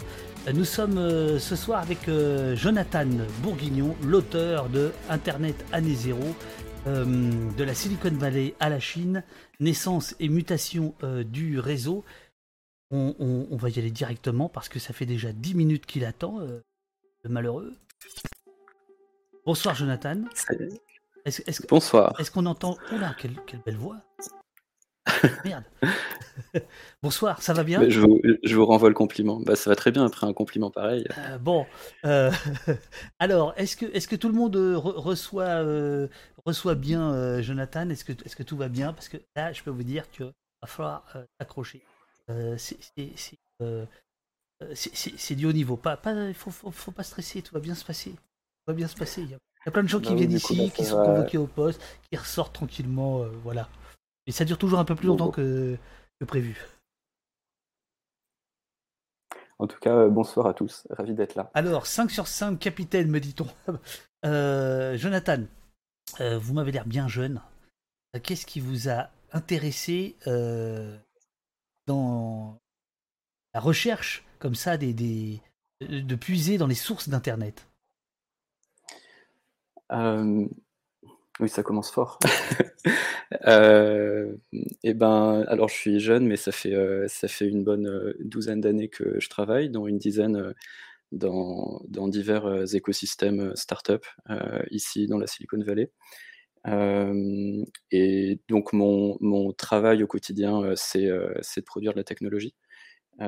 Et, et du coup, quand, dans cette douzaine d'années, je suis quand même passé par, par beaucoup de, scandales et d'affaires. J'ai vu comme tout le monde euh, l'affaire Snowden, l'affaire Cambridge Analytica, euh, le meurtre de Jamal Khashoggi, euh, les histoires de tous anti-Covid l'année dernière, bref, diverses choses.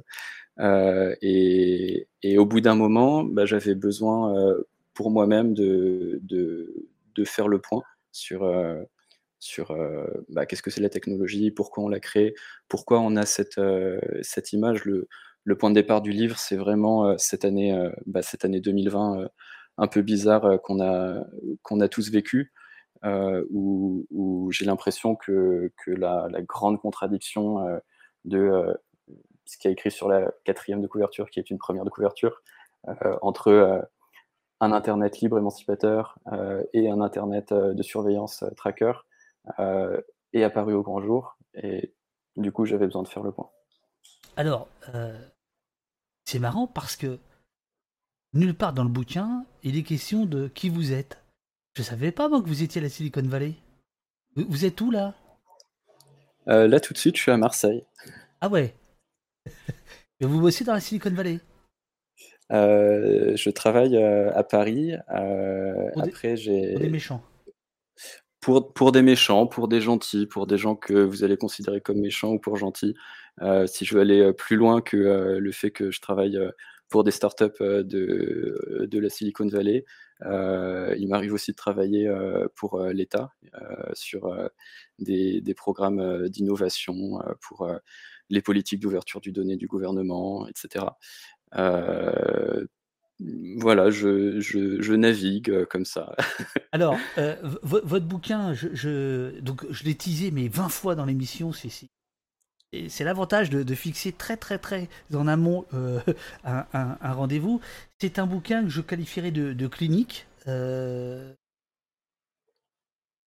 le sens où c'est factuel. Alors c'est bien écrit, ça se lit, C'est pas chiant du tout, mais c'est factuel.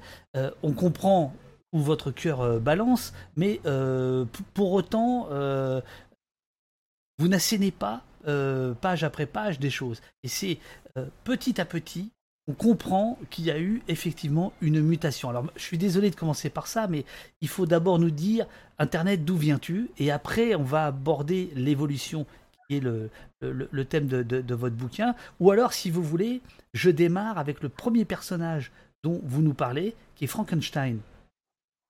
En fait, vous nous parlez de Frankenstein. Vous démarrez euh, l'histoire d'Internet avec Frankenstein. C'est-à-dire, euh, si j'ai bien compris, euh, le, le, le, le, monstre qui dépasse, qui dépasse son, son géniteur, enfin son créateur, quoi. Je pense qu'après que vous ayez dit ça, si je choisis la première option, ok, je vais vous dire d'où vient Internet. les auditeurs vont être un peu frustrés, non? Mais non, mais pas du tout. Allons sur Frankenstein. Euh, non, mais euh, euh, c'est en exergue le labeur des hommes de génie. Même, parce que ce qui est marrant dans cette citation, c'est que je trouve qu'elle elle, elle est très raccord avec tout le livre. Le labeur des hommes de génie, même orienté dans une direction erronée, finit presque toujours par tourner au plein avantage de l'humanité. Or, on a une image de Frankenstein terrible. Le bouquin, on se dit, bon, en plus, c'est divergences. Le mec, il va nous. et en fait, il y a comme un espoir. Ça finit quand même bien. et on sent que vous voulez toujours euh, laisser la porte, euh, en tout cas la, possibilité que euh, peut changer les choses et que, en tout cas rien n'est écrit dans le marbre parce que vous donnez 50 ans d'histoire d'Internet et ça change énormément. En 50 ans, c'est absolument incroyable tous les changements qu'il y a eu, on va y venir. Donc Frankenstein.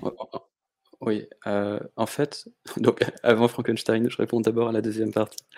Euh, en fait, ce que, ce que je cherche euh, à démontrer dans le livre, et la raison pour laquelle j'assène pas mon, mon point de vue et ce que je pense rétrospectivement de, de la situation d'Internet, c'est que, c'est que toute, disons, toute grande œuvre n'est pas une grande œuvre, c'est une somme une somme de petites œuvres, de petits efforts, de choses qui se créent et qui se créent dans une dynamique.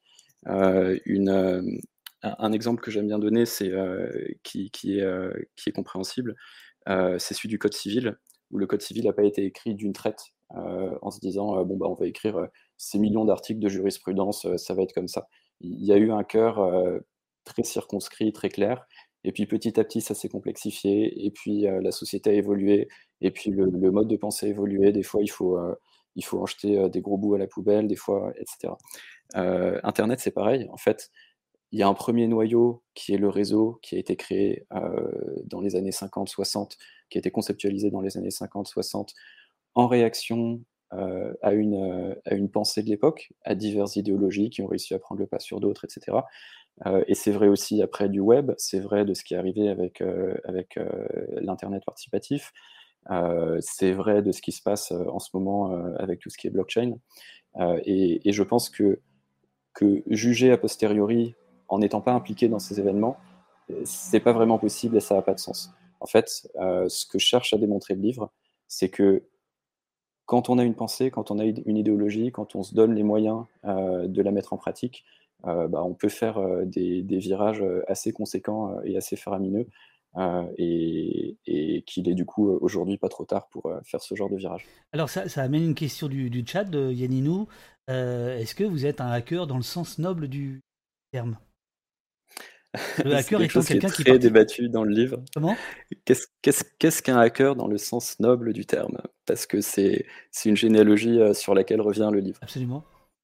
Oh, bah c'est euh, j'imagine dans le sens noble du terme, c'est-à-dire celui euh, un qui est un génie de l'informatique et, deux qui, euh, qui fait en sorte d'améliorer les choses, de, faire en sorte que, que une accessibilité plus grande à tous.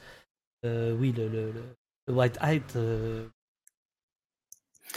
alors non, je, peux à peu près coder. Euh, c'est pas là où je suis euh, là où je suis le plus fort et du coup euh, là où je me suis concentré.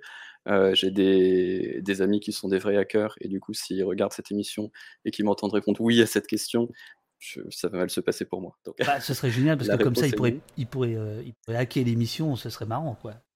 il pourrait se venger tout de suite. ouais, c'est une vision très hollywoodienne, très hollywoodienne du vainqueur. Absolument. Il se trouve que, oh là là là là, il y a, plus de 20 ans, j'avais écrit un bouquin Flics et pirates du net. Moi, je m'étais occupé des flics déjà. Et Florent Latrive s'était occupé des, pirates. mais je pense que le bouquin peut peut-être souffrir un peu de, ce romantisme-là, etc. Alors, je, vais, je vais un peu vous aider parce que vous voulez pas répondre à la question de d'où vient Internet. je, vais vous lire page 20 euh, cinq lignes. Dans la Silicon Valley, utopie autoproclamée de l'innovation et de l'entrepreneuriat heureux, les doctrines transhumanistes et libertariennes se font toujours plus manifestes. Faut-il croire que le réseau a toujours porté en lui ce programme? Ou a-t-il, tel le monstre de Frankenstein, c'est pour ça que je voulais euh, échappé à ses créateurs? Euh, On va aller très très vite. En gros, au départ, c'est les militaires, et puis c'est un peu délaissé. D'ailleurs, vous, racontez assez peu cette histoire-là militaire de d'internet pour vous pour démarrer vraiment avec euh, euh, les utopies hippies sur lesquelles on, va on va venir.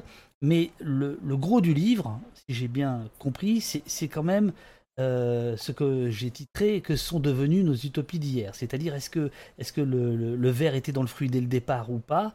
Est-ce que le, le, net qu'on connaît aujourd'hui, qui est en grande partie une caricature de ce que ça a pu être, est-ce que apporter euh, dans ses gènes euh, sa propre euh, transformation marchand d'aujourd'hui, de contrôle, de surveillance, etc. On va y venir avec la Chine.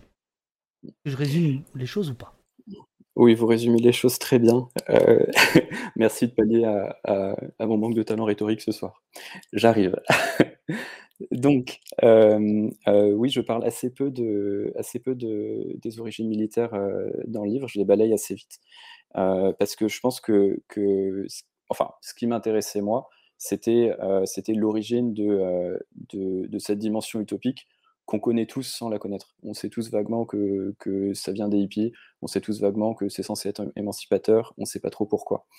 et en fait, si je remonte un petit peu la généalogie, le moment où cette, où cette vision utopique se transmet, c'est autour de, de 95-96, avec les écrits d'une association qui s'appelle l'Electronic Frontier Foundation. Le frontier euh, signifie le Far West, donc ça en dit assez long déjà sur, euh, euh, l'origine de, la vision de, ce groupe. Et ce groupe était aussi un groupe qui était à l'origine de quelque chose qui s'appelait le WELL, pour Whole Earth Electronic Link. Le WELL, c'était l'ancêtre de tous les forums, sauf que c'était avant même le web, donc avant qu'il y ait des, jolies fenêtres et tout. Internet, c'était accessible qu'en ligne de code, mais tout était vraiment pareil. Ils ont tout inventé sur, euh, sur euh, les forums.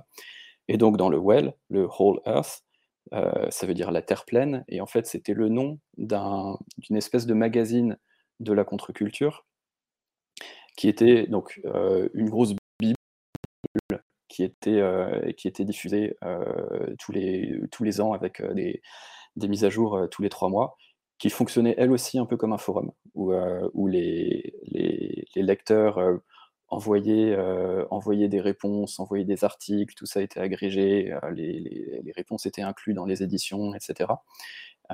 Et, et, et, ce, donc cette, cette espèce de, Bible, donc on arrive au, groupe de personnes qui a traversé ces 30 ans, il y avait parmi eux quelqu'un qui s'appelait Stuart Brent, et qui était un peu dans toutes les communautés il traînait un peu au MIT, il traînait un peu à New York. Euh, de, Ken Kesey, euh, dont, euh, parle en long et en large un de mes livres préférés. Et, il était très, très imprégné de, de, diverses théories qui, elles, venaient directement des laboratoires de la Seconde Guerre mondiale, dont la cybernétique, dont... restons sur la cybernétique. Et en fait, la cybernétique, euh, je pense que c'est ce point-là où on peut retracer euh, ce, verre qui est dans le fruit, euh, pour reprendre votre métaphore. Alors, je, mets à l'antenne, parce que j'ai pas retrouvé le bouquin de, de, comment il s'appelle, merde, Stewart Brand. En revanche, il y a une très très bonne biographie de Fred Turner qui avait été publiée il y a 2-3 ans de, ce, de ce Stewart. Euh, plus- euh, non, la version française. En fait, oui, je crois que la version française est récente. Euh, ce livre, c'est une bible. Enfin, sans ce livre, j'aurais pas pu écrire. Voilà, de la contre-culture à la cyberculture, Stewart Brand, un homme d'influence, euh, dont il est largement aussi question là dans votre, dans votre bouquin. Euh, donc, en, gros, euh, euh, il, il va à un moment donné euh, publier euh, une espèce d'internet sur papier, enfin avant même internet, avant même l'hypertexte, une espèce de catalogue euh, des utopies, mais aussi de bricolage, d'outils, de choses comme ça. Euh, et ce type-là va euh, à- est donc issu de la communauté hippie et va, euh, va complètement euh, irriguer dans les années euh, 70, 80, on va dire, euh, cette, euh, cette, cette, euh, cette, cette pensée-là. Quoi. Alors, euh, Frontière, je suis pas tout à fait d'accord avec vous, c'est, le côté nord-américain euh, qui est... à la- Oui, c'est le Far West, mais c'est aussi l'idée de la, conquête de terrain, c'est-à-dire c'est aussi l'idée de, euh, l'exploration. hein. Alors évidemment, au, prix de, au prix sacrifices épouvantables, hein, les Amérindiens, etc. Mais c'est pour moi plus l'idée de, déambuler, d'avancer, de, se dire il faut continuer, il faut, il faut, il faut l'ouest, quoi. C'est pas forcément Oui, le ça c'est c'est mon, mon propre euh, mon propre euh, romantisme euh, élevé élevé au western. Pour moi, le, le, le Far West, c'est c'est cette recherche de la frontière et aller plus loin et pousser la frontière plus loin. Alors, euh, euh, je, je vais, je vais faire un saut dans le temps, d'abord dans le passé, après dans le, dans le, dans le futur par rapport à votre, à votre histoire.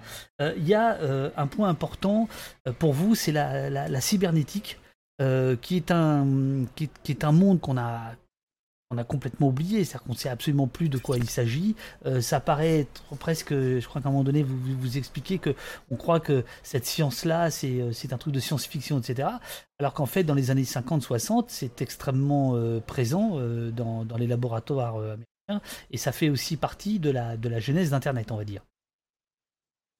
Oui, en fait, le, la cybernétique, je pense que c'était une forme de, de futurologie. C'était euh, c'était une discipline un peu à la croisée de, de différentes disciplines, des mathématiques, de la biologie, de, de, de l'électronique, de la mécanique, de comment, comment euh, combiner, euh, combiner toutes ces choses.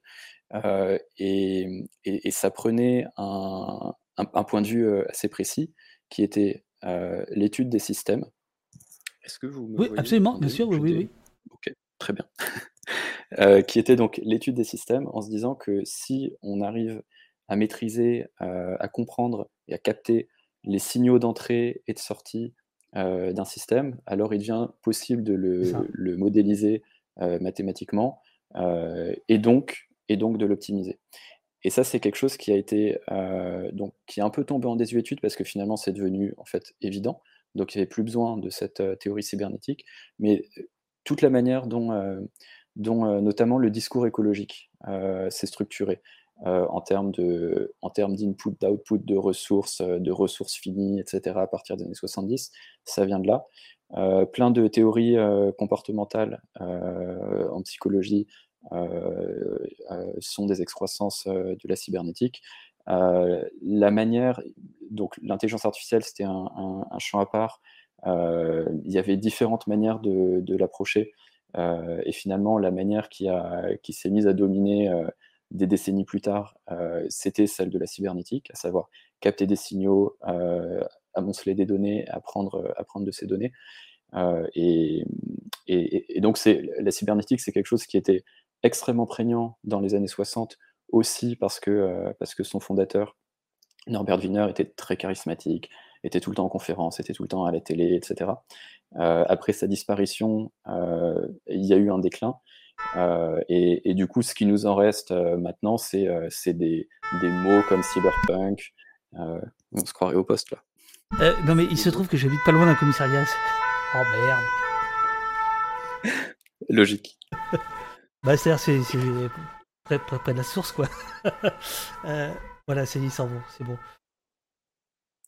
Euh, me voilà, j'avais fini sur la cybernétique. Sur, la cybernétique. Alors, euh, donc, on comprend. Alors, euh, moi, j'ai quand même été étonné du fait que la- l'aspect militaire soit, soit passé un peu sous silence euh, dans, votre, dans votre bouquin.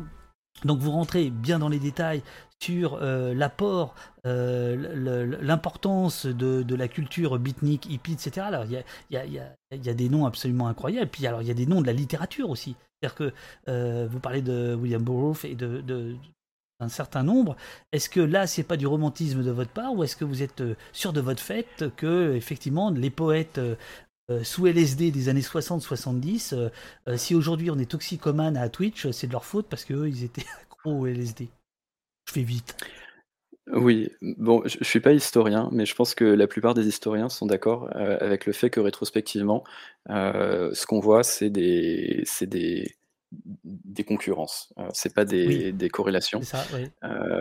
et que, et qu'après, on peut, on peut en déduire, on peut en déduire à peu près ce qu'on veut. pour moi, un des enjeux du livre, c'était de ne pas écrire donc que pour le public de gauche divergence, euh, raison pour laquelle euh, je donne euh, pas toujours trop mon avis, de ne pas écrire pour des gens qui comprennent bien l'histoire et la technique d'Internet et de rendre quelque chose qui aborde en même temps des questions économiques, de stratégie d'entreprise, de, de code, de, de, de, système, de, réussir à rendre ça compréhensible. Et la manière de rendre ça compréhensible, c'est de raconter des histoires. Euh, et, du coup, c'est pour ça que euh, j'ai vraiment cherché les points. je suis un écrivain, pas un malin. C'est pour ça que j'ai cherché les, les nœuds, euh, c'est-à-dire les personnes auxquelles je pouvais m'accrocher pour, pour pouvoir raconter cette histoire, pour qu'elle soit sensible et que ce soit pas un amoncellement de, de, de faits divers qu'on oublie en les lisant et dont on se dit mais en fait, en fait de quoi ça parle? Et du coup, vous me demandiez euh, pourquoi Frankenstein? Euh, en fait, chaque début de chapitre euh, prend une citation de science-fiction. parce, que, parce que je voulais montrer aussi que du coup, ces idéologies qui créent la technologie à une époque donnée se traduisent aussi peut-être en amont par de la littérature. Et qu'en fait, c'est un tout. La société, c'est la société, le rôle de la culture dans la société, c'est de, préparer euh, un mode de pensée qui en fait va façonner derrière les entrepreneurs, les décideurs politiques, etc. J'imagine que la question suivante, c'est qu'a lu Macron euh, quand, il était, euh, quand il était jeune Non, pas du tout. On peut se poser. et... D'accord. Et, et, voilà, donc, donc moi je suis allé chercher ces histoires auquel on pouvait s'accrocher, qui, qui, qui donnait euh, du coup un terme qu'on aime bien dans la Silicon Valley, le zeitgeist, euh, l'esprit de l'époque, euh, et qui, qui, me permettait de raconter mon histoire. Alors, ça, alors je suis, oui. Non, allez-y. je, suis, je suis, en fait, je suis, je suis assez certain de, de ce que je raconte en termes de, de quel mouvement, qu'est-ce qui a façonné euh, qu'est-ce qui a façonné euh, les, différents systèmes qui se sont empilés pour devenir euh, ce qu'on appelle Internet aujourd'hui? après, est-ce que, est-ce, que, est-ce que je romance à outrance en allant chercher certains personnages qui étaient là, qui étaient témoins, et qui se trouvent appartenir à trois mouvements en même temps, qui, comme par hasard, ont joué un rôle dans tout ça? Alors, il y, a, y, y, a un truc qui m'a fait immensément plaisir dans votre, dans votre bouquin, je ne vais pas en parler tout de suite, mais qui est un trait de, de, l'époque, puisque vous voulez, parler de, ça. Euh, et il y en a un autre qui m'a fait aussi plaisir, je dois dire quand même, sur lequel vous revenez beaucoup, beaucoup, beaucoup. Euh, je vous propose de, le, le, mettre euh, deux secondes, enfin pas deux secondes, 59 secondes. C'est la publicité de d'Apple de 1984, qui est assez, assez célèbre, à mon avis, qu'on a un peu oublié. On sait qu'elle avait marqué les esprits. Et vous, elle, elle, vous, a, elle, vous, a, elle vous a vrillé euh, la tête parce que vous y revenez très souvent. Donc je vais, je vais, je vais, je vais la mettre là deux secondes. Today we celebrate the first glorious anniversary of the information purification directives. We have created for the first time in all history a garden of pure ideology where each worker may bloom, secure from the pests, obeying contradictory more powerful a weapon than any fleet or army on earth. We are one people, with one will, one resolve, one cause. Our enemies shall talk themselves to death, and we will bury them with their own confusion. We shall prevail. On January 24th, Apple Computer will introduce Macintosh. And you'll see why 1984 won't be like 1984. Alors, euh, une pub à s'en tirer les cheveux, euh, écrit euh, GT Man. Euh, c'est une pub signée Ridley Scott. Vous vous, rappelez d'ailleurs qu'aujourd'hui, ça fait partie de la filmographie de Ridley Scott. Bon, effectivement, c'est quelque chose d'important. Mais pour ceux qui n'ont pas lu votre livre, qui vont, qui vont le lire, qui vont aller le voler demain, pourquoi cette, euh, ce spot de 59, 50 secondes est pour vous aussi révélateur? Il est de 84, donc on est 12 ans avant euh, Netscape, ou 10 ans, 11 ans avant Netscape, c'est-à-dire euh, 11 ans avant les débuts démocratiques du web. Pourquoi cette publicité euh, vous a tant inspiré, vous inspire tant? Euh, euh, D'abord parce que je vous ai dit que je, je cherchais en fait les, les nœuds, les nœuds qui pouvaient créer un, nœud de convergence dans l'histoire. Euh, et là, en fait, on a un nœud incroyable. Donc, j'ai vu dans le chat euh, quelqu'un écrire, euh, je, vois le chat en hyper pixelisé, donc j'ai du mal, mais qui dit la pub a été, a été détournée par Epic récemment. Donc, ça, ça, en fait, donc cette pub, cette pub, c'est réalisé par, par Ridley Scott. C'est-à-dire, c'est réalisé par, par le réalisateur de Blade Runner qui, qui a posé euh, de, la manière euh, la plus, euh, disons, spectaculaire la question de, plus que de l'intelligence artificielle, de la conscience artificielle. C'est en 1984, ça fait référence à 84. Évidemment, vu qu'on parle de, totalitarisme numérique, bah, on ne pouvait pas couper à, à 84 et au meilleur des mondes et à Zamiatin euh, dans, dans le livre. Bien sûr. Euh, donc il y a ces différents points. Euh, Steve Jobs, euh, Steve Jobs était lié à Stuart Brent, donc cette personne qui a créé euh, le Rollers Catalog, euh, etc. Euh, le, le, le, le moment de ce spot, euh, en fait, c'est c'est un retournement rhétorique euh, contre IBM et donc contre ce qui pourrait être considéré comme euh, les GAFA de l'époque. Euh, et euh, et d'un point de vue euh, image, IBM a mis, a mis 30 ans à s'en remettre. Et aujourd'hui, on a une époque où en fait, le, donc cet acronyme de GAFA existe. C'est Apple qui est considéré comme, comme un des méchants, encore que Apple a quand même toujours meilleure réputation que, que les trois autres. Mais en même temps, le spot a été détourné contre eux par Epic Games. Et il vaut le coup de noter que euh, Epic Games appartient désormais en majorité à Tencent, euh, qui est l'un des GAFA chinois. Et que donc il y a aussi un jeu géopolitique autour de, autour de, de ce spot. C'était vilain, c'était vilain pas beau, euh, c'est son nom. Euh, on, on contrôle pas les pseudonymes ici, on contrôle tout le reste mais pas les pseudonymes. euh, qui effectivement euh, disait que en fait Epic Games avait fait une, une parodie en fait euh, par rapport à son procès contre Apple, hein, c'est-à-dire euh, retournant euh, Apple à, à lui-même, à, son- à son propre à son propre miroir. Oui, vous voulez que j'explique un peu l'affaire? Oui, bien sûr, allez-y, allez-y, allez-y.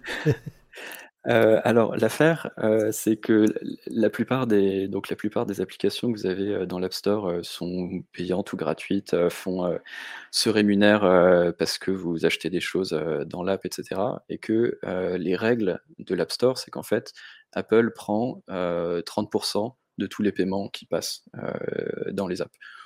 Donc c'est ni plus ni moins qu'un qu'un racket, et Epic Games qui est donc, une, un studio de jeux vidéo, heu, qui moi a marqué mon enfance parce que je jouais pas mal à Unreal Tournament, qui a beaucoup plus marqué encore, heu, l'enfance de la génération, heu, d'après, qui a joué, à Fortnite, en long, en large et en travers. Bref, une des plus grosses boîtes de jeux vidéo aujourd'hui, a décidé dans une, grande, cascade, mise en scène, politico-économique, de de faire de la de de rendre moins cher les abonnements et les ventes de ces jeux, heu, si on ne passait pas par l'App Store.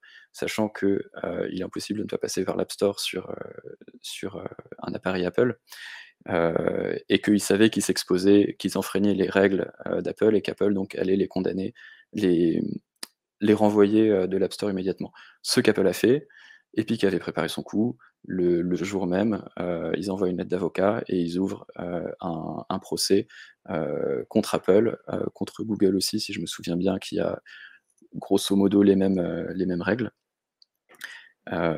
Et, et, récemment, il y a eu une décision de justice qui imposait à Apple de ne plus obliger euh, obliger les, les applications euh, à, à, passer par euh, leur propre système de paiement. Alors, Mais c'est une décision très, très modérée. Pour, pourquoi j'ai montré cette pub? C'est parce que elle, elle, vous inspire. Elle vous inspire, page 55, vous expliquez que la promesse que fait, alors je parle de la pub originelle, la promesse que fait la Silicon Valley de Steve Jobs en 84, c'est que lorsque l'hydre du contrôle apparaîtra de nouveau, ce sera cette fois pour guider la société vers l'émancipation. Hein, euh, donc, euh, c'est ce que vous, vous voyez dans ces images, c'est en effet ce que Apple vend euh, à l'époque. Mais aujourd'hui, comment Apple peut, se voir dans son propre miroir? Est-ce qu'aujourd'hui, Apple briserait d'un coup de marteau son iPhone Comme elle le brise. Et les contrôles, je sais plus comment on appelle comment Orwell appelait ça en 1984, mais bon bref. Le, le télécran. Le télécran, voilà, c'est ça. Euh, bah, la, la, question à poser, c'est euh, qui est Apple? Euh, Qui était Apple en 1984 J'imagine quelques centaines, milliers d'employés au plus, avec des dirigeants qui étaient de Steve, Wozniak et Jobs. Aujourd'hui, c'est une boîte qui emploie des dizaines ou des centaines de milliers de personnes, avec plus du tout les mêmes, les mêmes gens à l'intérieur qui a maturé quand, euh, quand vous travaillez dans une entreprise euh, d'une certaine taille qui notamment est, euh, est en bourse. vous avez tout un tas de devoirs, contrôle interne, gouvernance, conseil d'administration, retour à faire aux investisseurs, aux petits investisseurs comme aux gros. Apple n'est plus Apple. Le, la question ne se pose pas. Le, les personnes qui représentaient cette personne morale qui était la boîte euh, aujourd'hui, euh, c'est plus les mêmes. Alors d'ailleurs, Apple est, tellement plus Apple que en fait là, euh, vous vous en foutez, Jonathan, mais sachez que nous, nous avons maintenant un stream stabilisé parce qu'au bout de six mois, j'ai décidé de faire un dual boot sur mon Mac en PC pour pouvoir me servir d'OBS, qui est le logiciel de stream qui tourne mieux sur Windows. Donc effectivement, même chez moi, Apple n'est plus Apple. c'est absolument une catastrophe. Après 4 ans de Linux. Hein. Euh, Après 4 ans de Linux. Ouais, ouais. OBS, euh, OBS sur Mac, c'est très très dur. Ah, c'est très très dur. Alors, alors, alors là, j'en viens à, au moment de, mais vraiment de d'extase pour moi. Et je m'attendais absolument pas à ce que vous nous parliez de ça. Il faut que j'aille chercher quand même le, le, le lien. Attendez, je vais d'abord chercher le lien. C'est vraiment plaisant comme interview. Hein. Bon, vous êtes sûr? Attendez, vous, vous, dites ça parce que c'est long? Je cherche. Oui, oui, aussi. aussi. Je cherche les, les, questions. Attendez, bougez pas. Vous, allez voir, vous allez voir. Vous allez voir ce qui me. Mais pourquoi je l'ai pas? Allez. Non, non, là, là, là, là, là, là c'est un moment important. Donc, j'avais fait. On va rester en, en 1984.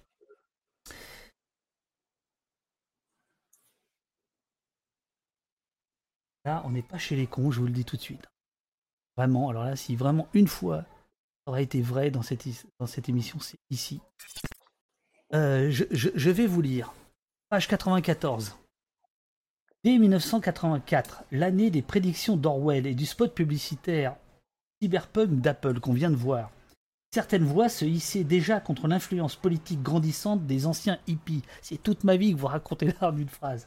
À rebours de l'imaginaire. Ah, ça y est, je sais ce qui va vous faire plaisir. À rebours de l'imaginaire populaire, elle décrivait une dictature totalitaire qui porte les traits des cyber-utopistes. Il faut dire que ces voix appartenaient à la nouvelle génération punk qui ne pouvait voir les hippies, c'est-à-dire la génération de leurs parents, que comme des réactionnaires dépassés.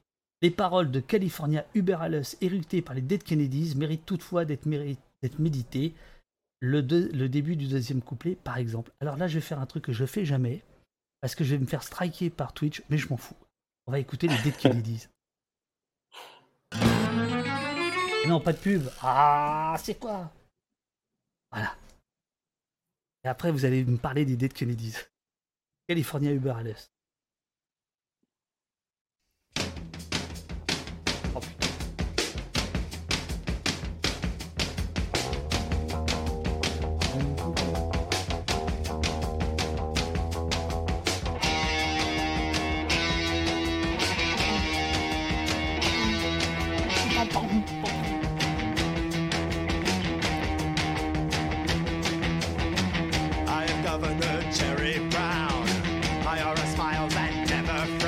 Pas la.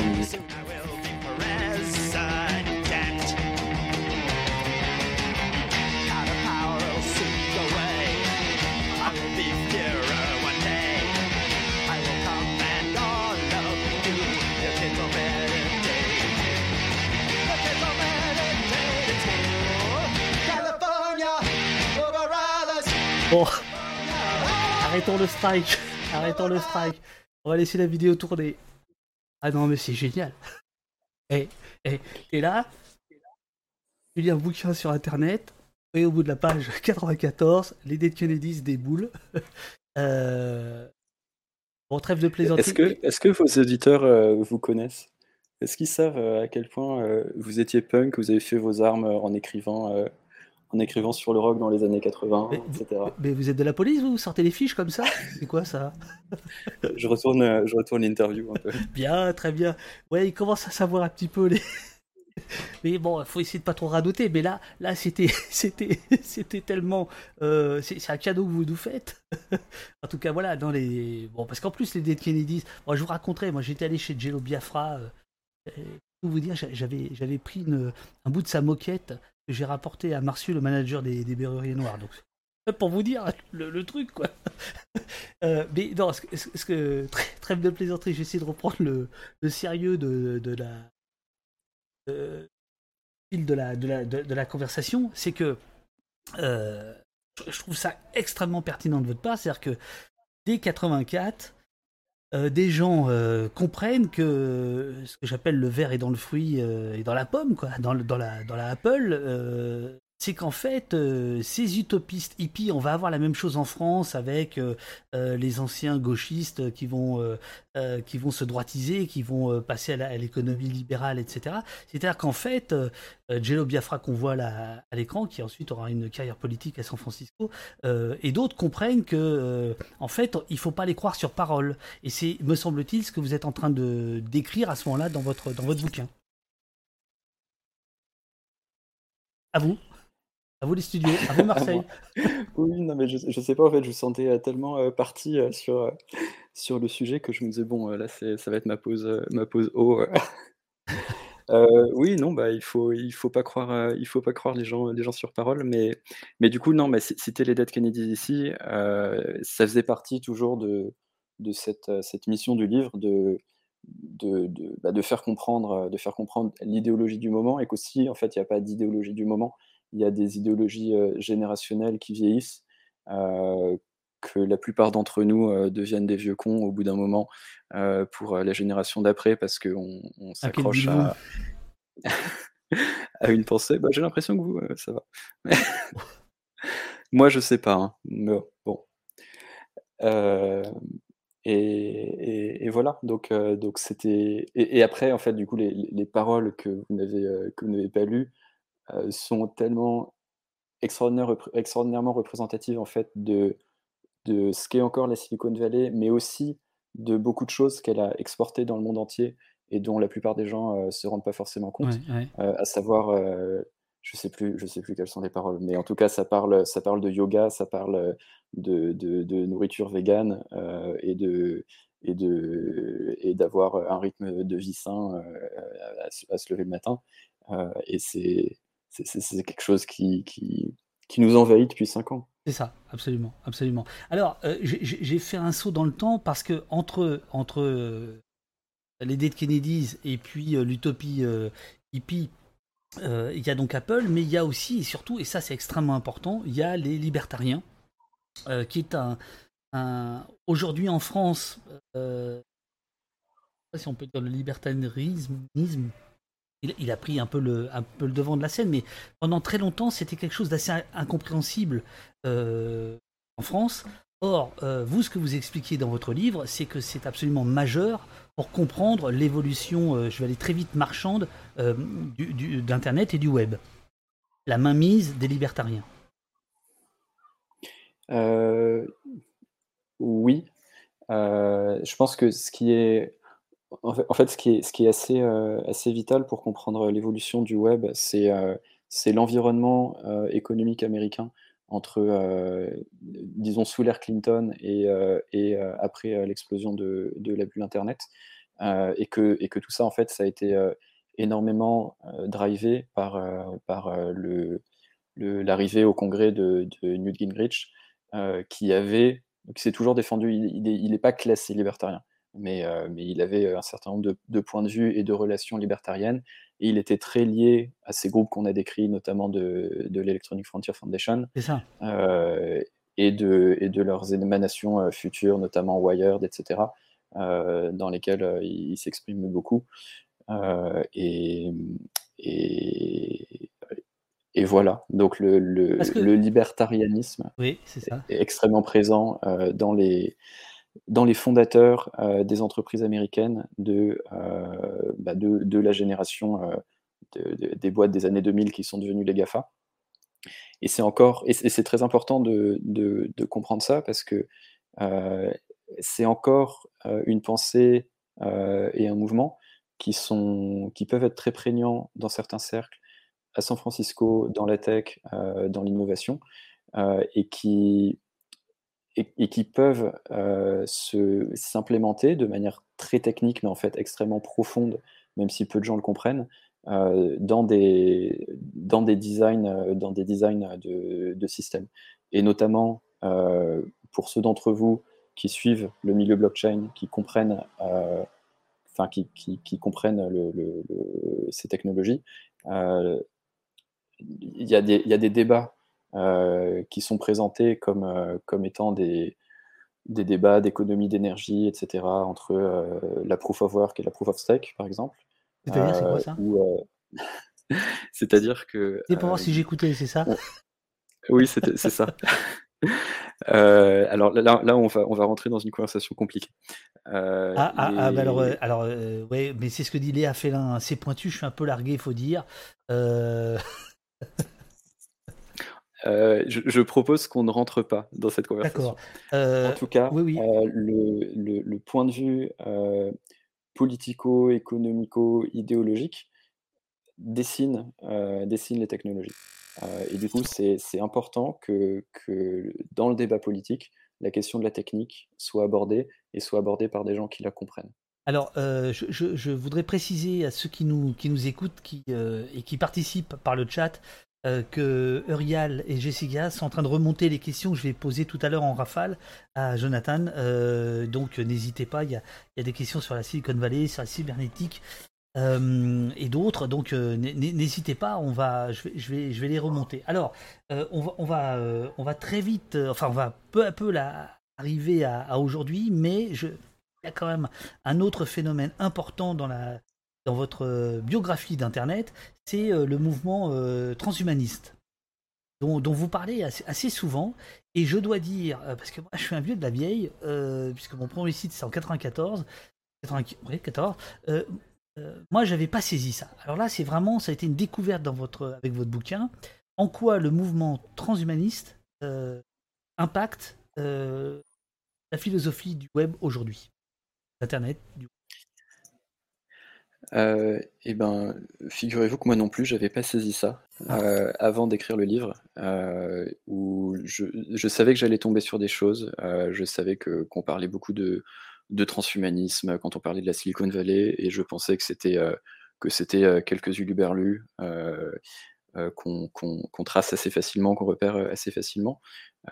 et, et en fait, c'est en fait, ça fait vraiment partie de, ça fait vraiment partie d'une vision euh, qu'on peut pas dissocier euh, et qu'on peut pas dissocier notamment de. Euh, on parle beaucoup des Gafa, le, la nouvelle superstar depuis maintenant quelques années de la Silicon Valley, c'est plus les Gafa, c'est Elon Musk. et son, son antéchrist Peter Thiel. Non mais arrêtez, eh, eh, regardez, eh, regardez, c'est exactement, la question d'après, c'est là. Le Christ et l'antéchrist. c'est bah, là Peut-être que Peut-être que je regarde par-dessus votre épaule. Ah, putain, faut faire gaffe avec les mecs de Silicon Valley. Bref. euh, où en étais-je? Oui, le, en fait, le, le transhumanisme, c'est quelque chose qui est prégnant dans la manière dont on pense euh, l'intelligence artificielle.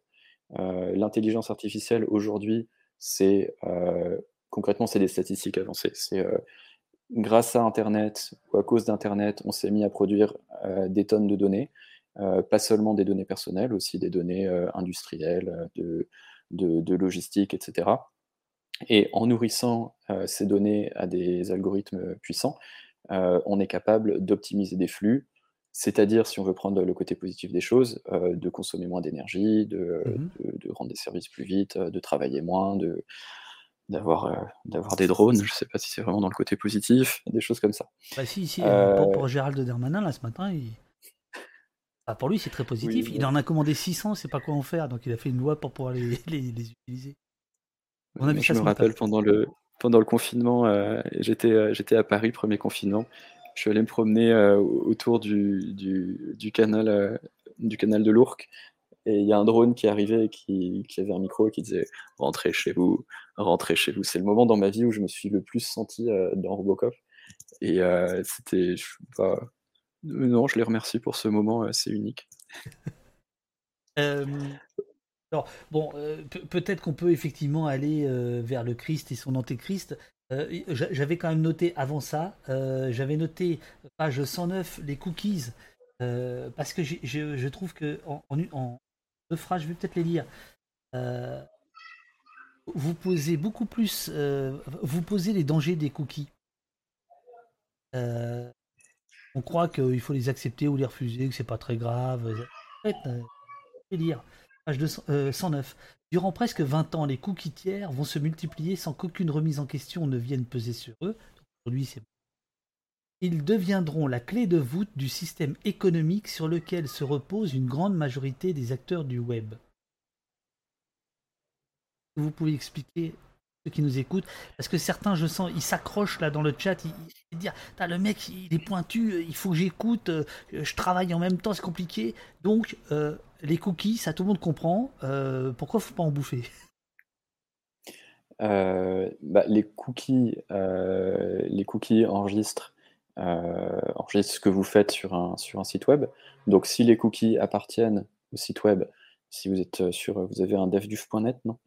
Oui, ouais, ça, Si- ça- si eh, eh, sur- ça- ça montre un peu l'époque. hein. Point net. Donc sur devduf.net, euh, le, euh, les cookies vont, vont enregistrer euh, que vous avez, euh, que vous êtes identifié, que vous êtes bien vous. Ça va vous permettre de ne pas avoir à re-rentrer votre nom mot de passe euh, en permanence, etc. Par contre, euh, si DevDuf avait envie de faire de l'argent sur votre dos, il pourrait laisser d'autres entreprises poser des cookies qui vont du coup enregistrer euh, ce que vous faites sur DevDuf et pouvoir redonner cette data, cette donnée, euh, par exemple à Google ou à Facebook, qui du coup vous, fera passer des, des annonces publicitaires pour des livres de divergence, par exemple. Exemple. Par exemple. Bon C'est la raison pour laquelle Amazon nous permet de, de faire cette émission. C'est quand même un truc technologiquement, c'est complètement fou. On puisse euh, s'exprimer librement dans le monde entier, euh, euh, faire de la vidéo, du son, etc. Mais parce qu'en fait, il y a des cookies derrière. C'est bien ça? Oui. C'est pas les abonnements en Oui, réalité. Et, et en fait, c'est toute cette, du coup, toute cette donnée qui est produite essentiellement sur des médias, euh, où euh, toutes les vidéos que vous allez voir euh, sur YouTube, les articles que vous allez lire sur Le Monde, aussi les, sur les sites de commerce, évidemment, les, les, les- chaussures que vous allez regarder, et que sais-je encore, je ne veux pas en savoir plus.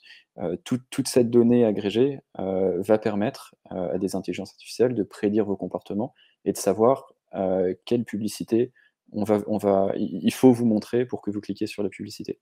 Et c'est pas entièrement négatif, hein, parce que si euh, vous vous souvenez de l'époque où tous les sites internet comme celui de DevDuf s'appelaient .net, euh, quand on arrivait sur un site, en fait, il y avait euh, 22 pop-up euh, qui s'ouvraient. En général, c'était des pubs pour du Viagra, des femmes, des femmes qui veulent vous épouser et d'autres choses. Et, et- et la raison de ça, c'est que comme les publicitaires euh, ne savaient pas montrer un peu des pubs au hasard euh, et, du coup payer euh, pour ces pubs, ils payaient pas très cher parce qu'ils savaient pas si les gens allaient cliquer ou pas. Donc en fait, le résultat, le résultat de, toute cette industrie la publicité des cookies, ça a été d'assainir énormément visuellement d'un point de vue expérience ce qu'était Internet. Euh, ça a eu comme conséquence aussi euh, de, de créer ces énormes entrepôts de données qui, permettent de prédire vos comportements et qui ont fait euh, de Google et Facebook des entités surpuissantes. J'en viens à donc à, à ce personnage, à ces deux personnages qui, qui quand même vous fascinent, hein, Nathan, faut le dire. hein. Il y a euh, Elon Musk et Peter Thiel. Thiel, Thiel, je sais pas comment on dit Thiel. Thiel. Euh, Peter Thiel, c'est l'ange noir de la, de la Silicon Valley. C'est D'ailleurs, ne pas que vous reveniez là-dessus, euh, mais je. Il faisait campagne pour Trump, mais c'est pas c'est pas ça le côté le, le côté ça c'est rien par rapport au reste, c'est dire. Euh, les deux les deux vont faire fortune avec PayPal. Et vous dites en fait ce sont en fait vous rendez presque euh, Elon Musk euh, presque sympathique tellement vous, vous nous expliquez que Peter Thiel est il n'y a rien à prendre chez lui quoi il n'y a, a rien de bon Euh, c'est quoi ce duel à distance? Là, euh, du coup, j'ai complètement raté euh, cette partie du livre. Moi, je non, c'est votre éditeur qui a merdé. C'est votre C'est jamais l'auteur. Alors ça, ça, ça, ça, Oui. ça, entre, entre auteurs, on peut se le dire. C'est jamais l'auteur. C'est divergence. Si J'espère euh, qu'ils écoutent la divergence. pas- hein. Moi, j'adore leur, j'adore leur, euh, leur une. Euh, c'est ouais, ouais, Ouais, ça, c'est un autre bouquin. J'ai eu le livre dans les mains, j'étais. Ouais. Bon bref. Donc, Ah, vous l'avez eu en, en avant-première Il n'est pas sorti encore, Défaire la police? oh, ça, ça va sortir. Vous savez, moi, j'ai Hmm. J'ai Hmm. des amis. Hein, je, je vais directement à l'imprimerie. Moi, Moi, je vais directement à l'imprimerie. ouais. Ouais, ouais. Bref. Et donc, euh, Bref, donc j'ai complètement raté mon, euh, raté mon effet parce que en fait, Peter Thiel, c'est un personnage qui est extrêmement décrié Oui. euh, parce que euh, parce que il soutient, euh, il, il a soutenu euh, Donald Trump, parce que, enfin pour, pour tout un tas de raisons, pour des, des expressions euh, publiques qu'il a pu avoir euh, sur le transhuma- transhumanisme, sur son libertarianisme, etc. Donc j'ai dit libertarianisme, je sais pas Oui, si, je pense que en français ça ne se dit pas. si, si, en tout cas, dans le, dans, dans le, dans, ça se dit en, au, postien, ça se dit. Puisque dans le chat, c'est ce qui a été dit. Mais, mais en fait, euh, en, en fait, Peter Thiel a un côté euh, extrêmement honnête, extrêmement droit euh, dans, dans ses prédictions et dans ce qu'il défend. Euh, et c'est un peu du coup la mauvaise conscience de la Silicon Valley. Alors que, alors qu'avec Elon Musk, on est toujours dans le dans le, le- les étoiles dans les yeux, on, on sauve le monde avec Tesla. Tant pis si on, en fait, on, surtout, on produit des voitures et des batteries. Euh, on, on est quand même en train de sauver le monde par rapport au pétrole. Euh, on, se sauve si jamais on n'arrive pas à sauver le monde en envoyant euh, l'espèce humaine euh, sur Mars euh, coloniser euh, une deuxième planète. Euh, on, sauve l'humanité face à la menace existentielle euh, de, de, l'intelligence artificielle euh, avec Neuralink qui permet la fusion de, de l'humain et de l'intelligence artificielle. Et c'est là qu'on arrive en fait à, à l'entreprise d'Elon Musk qui est la, plus liée au transhumanisme. Et, et, finalement, du coup, cette, cette dualité entre les deux, et à pas vraiment savoir en fait lequel est le plus influent des deux, parce que Elon Musk clairement euh, est beaucoup plus médiatique. Euh, il, il va au, au- au Late Night Show, euh, il, il fait des apparitions dans Iron Man, euh, tout le monde l'aime, tout le monde pense qu'il veut sauver le monde. Il a une armée de, de, de- de followers sur Twitter qui, qui, qui le, sou- qui le soutiennent quoi qu'il fasse et quoi qu'il dise. Peter Thiel, c'est l'exact opposé. Mais en fait, il, il tire quand même beaucoup de ficelles. C'est le premier investisseur de Facebook. Euh, il, est toujours là où il faut aussi. Il est, il est au moins aussi puissant. Donc moi, j'aimais bien cette, euh, je- je- ce- Alors, avoir les deux. Bon, Peter Thiel, c'est quand même, euh, sauf erreur de ma part, euh, la société Palantir. euh, ah bon, voilà, c'est quand même, il y a quand même des. dire, il fait quand même tout pour se rendre euh, détesté. Ah, c'est le méchant, c'est le méchant. Mais mais il y a des films sur des méchants où on en devient attaché aux méchants au bout d'un moment. Bah, bien sûr, bien sûr. Alors, euh, de méchants, on va, passer euh, chinois.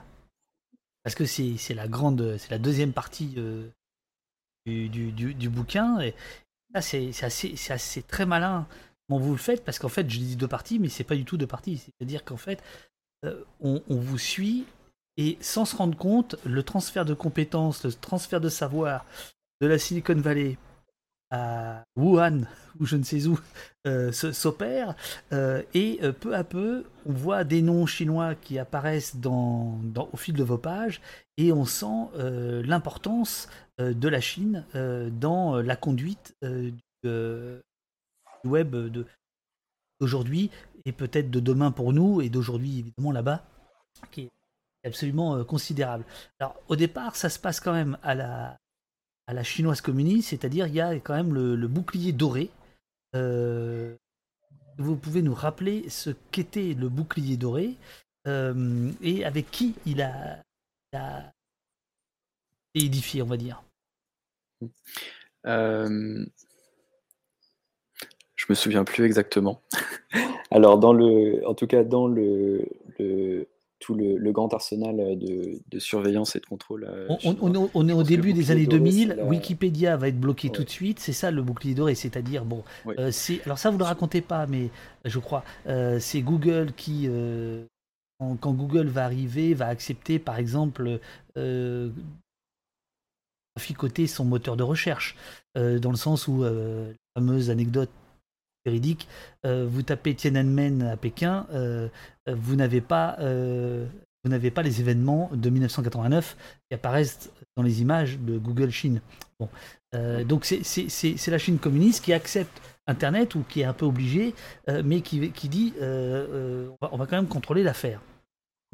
En fait, il y a, y a différentes étapes dans, dans la construction de, de, de l'arsenal de surveillance chinois. Euh, donc, je pense que le bouclier doré, c'est la première étape, celle où euh, on décide déjà de, bah, mettre des, douanes euh, aux frontières et de contrôler ce qui entre et ce qui sort. Et du coup, d'être capable de couper l'accès à certains services.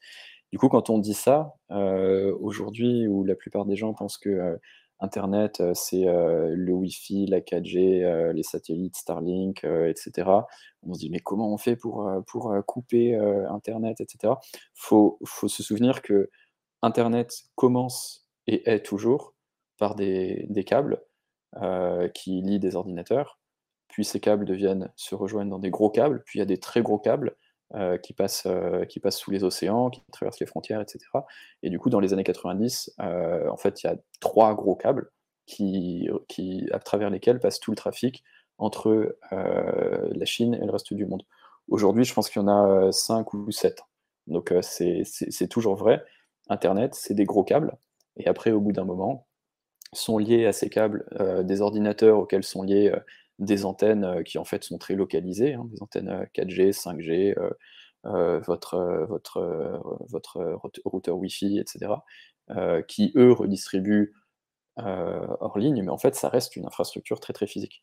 Et donc le bouclier doré, si je ne dis pas de bêtises, c'était le contrôle de, de- à l'entrée et à la sortie très très grossier. simplement, Wikipédia, euh, les serveurs de Wikipédia, je laisse accéder. euh, les serveurs de, Wikipédia, je ne laisse pas accéder. C'était simplement ça. Après, ça s'est beaucoup complexifié parce que au lieu de simplement euh, couper avec l'extérieur, il y a eu toute une, toute une phase de censure et de contrôle à l'intérieur des réseaux. Les contrôles à l'intérieur des réseaux, je ne sais pas combien de- d'entre vous ont eu l'âge de travailler dans des entreprises où euh, on vous coupait l'accès à certains sites pour être sûr que vous étiez plus productif et où vous ne pouviez pas aller sur euh, des médias ou Facebook euh, avec l'Internet du réseau. Ça, existe encore au poste, par exemple. les modérateurs et modératrices ont interdiction de plein de choses. Ah, sinon, on s'en sort pas. Ah, il faut, on est obligé. il va falloir se révolter, hein, les gens du poste. Ouais, Et d'ailleurs, à, à propos de révolte, là, il y a Nat la Gitane qui est pas du tout contente. hein. Il dit J'avais euh, les mains prises dans le- la rouille et le cambouis quand Monsieur Bourguignon a abordé la blockchain, mais je suis un peu déçu qu'on soit pas rentré dans les détails par peur de la complexité. On n'est pas chez les cons ici, tous capables de se renseigner et d'apprendre même sur un sujet qui n'est pas dans les cookies favoris du téléspectateur cible. Donc on va être obligé de Bah, revenir on- sur le bloc- blockchain. Après. ouais, on y, on y reviendra, euh, on y reviendra euh, que- question par question. Euh, bref, donc ce, ce- Donc les sites interdits euh, sur le lieu de travail. Le, contrôle, les quoi. interdits, les, les, contrôles des routeurs, etc. et ça, en fait, c'est des entreprises, les entreprises qui vendent les, les routeurs d'entreprise, des boîtes comme Cisco, qui ont mis ça en place sur le réseau chinois et qui l'ont mis en place exactement de la même manière qu'on met en place des, des contrôles à l'intérieur des entreprises. Et ensuite, tout ça s'est encore complexifié avec, avec de la censure, des personnes qui étaient en charge de la censure, des algorithmes qui étaient en charge de, de, parcourir tous les contenus et d'être capable d'apprendre quel contenu devait être censuré. Et, ça, c'est une histoire, c'est une histoire sur 30 ans, la construction de, de tout ça. Alors c'est ça. Et, alors, ce, que, vous racontez, c'est vraiment le, dernier quart du, du, bouquin, c'est à la fois la, suffisance euh, américaine pense euh, imposer ses, ses, ses, points de vue, etc. Vous, vous écrivez... Euh, ça, c'est un, côté un peu divergence, là. On peut dire que divergence partage chez locaux. Non, on dit pas. bon, bref, la Silicon Valley apprend une leçon qu'elle paye chèrement. Deux points. Le monde n'est pas uniforme. Euh, et donc, ça vous racontez vraiment euh, admirablement comment euh, les Américains pensent, pensent obtenir gain de cause. Alors certains pour soit le vieux retour de flamme utopique des années 60, soit par simplement par cynisme de, business. Et finalement, alors ce que vous vous appelez les, les, les Facebook, Amazon, Netflix, Google, FANG signifiant croc, vont se faire euh, le pion par les BAT, euh, Baidu, Alibaba, euh, Tencent, BAT signifiant euh, chauve-souris. Donc aujourd'hui, on en est là. C'est à peu près ça, c'est ça? Aujourd'hui, on en est là. On en est à, une, une, Silicon Valley qui se pensait intouchable, qui s'est finalement en fait remplacée en Chine par des entreprises qui sont devenues aussi puissantes qu'elle. Euh, et, la Silicon Valley s'est aussi euh, rendu compte que, euh, que ces entreprises, d'une part que ces entreprises étaient capables de rentrer en compétition avec elles sur d'autres marchés que, que, la Chine. Il n'y a qu'à voir Alibaba, qui est maintenant aussi en France. et d'autre part, que, qu'en fait, le, dans la Silicon Valley comme ailleurs, le pouvoir vient de l'argent et des flux financiers. Et que le, les, fonds les plus puissants qui financent la Silicon Valley sont en fait les mêmes que ceux qui après euh, ont, financé, euh, ont financé la Chine. Euh, et notamment, donc notamment une entreprise qui s'appelle SoftBank, qui, qui, contrôle un fonds qui s'appelle le Vision Fund, et qui est le fonds, puisque nous ne sommes pas, nous ne sommes pas épargnés, qui a investi dans les cartes Panini nouvelle génération Sorare, euh, les NFT, pour ceux d'entre vous qui en ont entendu parler, qui vient d'investir 430 millions dans cette entreprise euh, hier ou avant-hier. Mais pourquoi ils investissent pas dans vos postes, ces gens-là? Je comprends pas. On, pourra en parler euh, hors antenne. C'est formidable. ce, que, ce, que, vous appelez le, le Great Firewall, c'est le bouclier doré? Euh, je pense que le bouclier doré était du coup le, la partie euh, externe euh, du Great Firewall et que le Great Firewall comprend, comprend plus que ça. Et après, je ne sais pas si c'est encore aujourd'hui une, une, dénomination acceptée. Je, pense que non d'ailleurs je pense que ça n'a jamais été une dénomination acceptée que le, le mot Great Firewall vient d'un article de Wired parce que ces gens-là ne produisent pas que, que des bêtises et qui sont capables de produire des trucs très impactants visuellement. Euh, et, le, terme a été gardé. Alors, euh, vous, vous, vous, en parlez beaucoup de ce Great Firewall, l'imbrication finalement, euh, comment le, le, communisme chinois réussi à utiliser la, le capitalisme de surveillance. Enfin, je, je, je, vraiment, j'y vais à la hache, je suis, désolé, parce que j'imagine que vous avez passé des mois des années à écrire ça, donc euh, c'est toujours horrible d'entendre quelqu'un euh, raccourcir, ramasser les choses, mais c'est à peu près ça. Il y a une chose euh, que, j'apprends dans votre, livre, qui explique aussi pas mal, c'est quoi le fait qu'il n'y avait pas de système bancaire en Chine, que tout était en argent liquide et qu'aujourd'hui, en fait, c'est des transactions numériques euh, ça explique aussi pourquoi tout d'un coup il y a une, accélération euh, en Chine de, des usages de, de la technologie. Est-ce que je me trompe si? Non, non, c'est tout à fait vrai. En fait, euh, le, le, fait que la société chinoise soit passée d'un seul coup, du coup, à cette, à cette civilisation de, de l'argent liquide, et aussi une civilisation qui, qui, dans les années 80, 90, 2000, n'avait pas accès à l'ordinateur personnel, etc., et a eu immédiatement accès euh, au smartphone. Euh, en fait, tout ça, ça, ça a participé euh, du fait que ces entreprises de, la génération 2010 euh, chinoise euh, aient pu dépasser de manière euh, si euh, presque incroyable euh, la Silicon Valley, les entreprises de la Silicon Valley, parce que justement, en fait, euh, tous euh, leurs, euh, tous leurs utilisateurs euh, accédaient à Internet à travers un smartphone, c'est-à-dire à travers quelque chose qui avait une caméra, qui avait un micro, qui avait une géolocalisation, euh, qu'ils ont pu mettre des moyens de paiement dedans, que du coup, euh, ils ont eu accès à toutes les transactions financières, alors qu'encore aujourd'hui, la plupart d'entre vous utilisent des cartes bancaires, et, que, et que du coup, ça, c'est des données qui, pour l'essentiel, ne sont pas accessibles à, Facebook et à Google.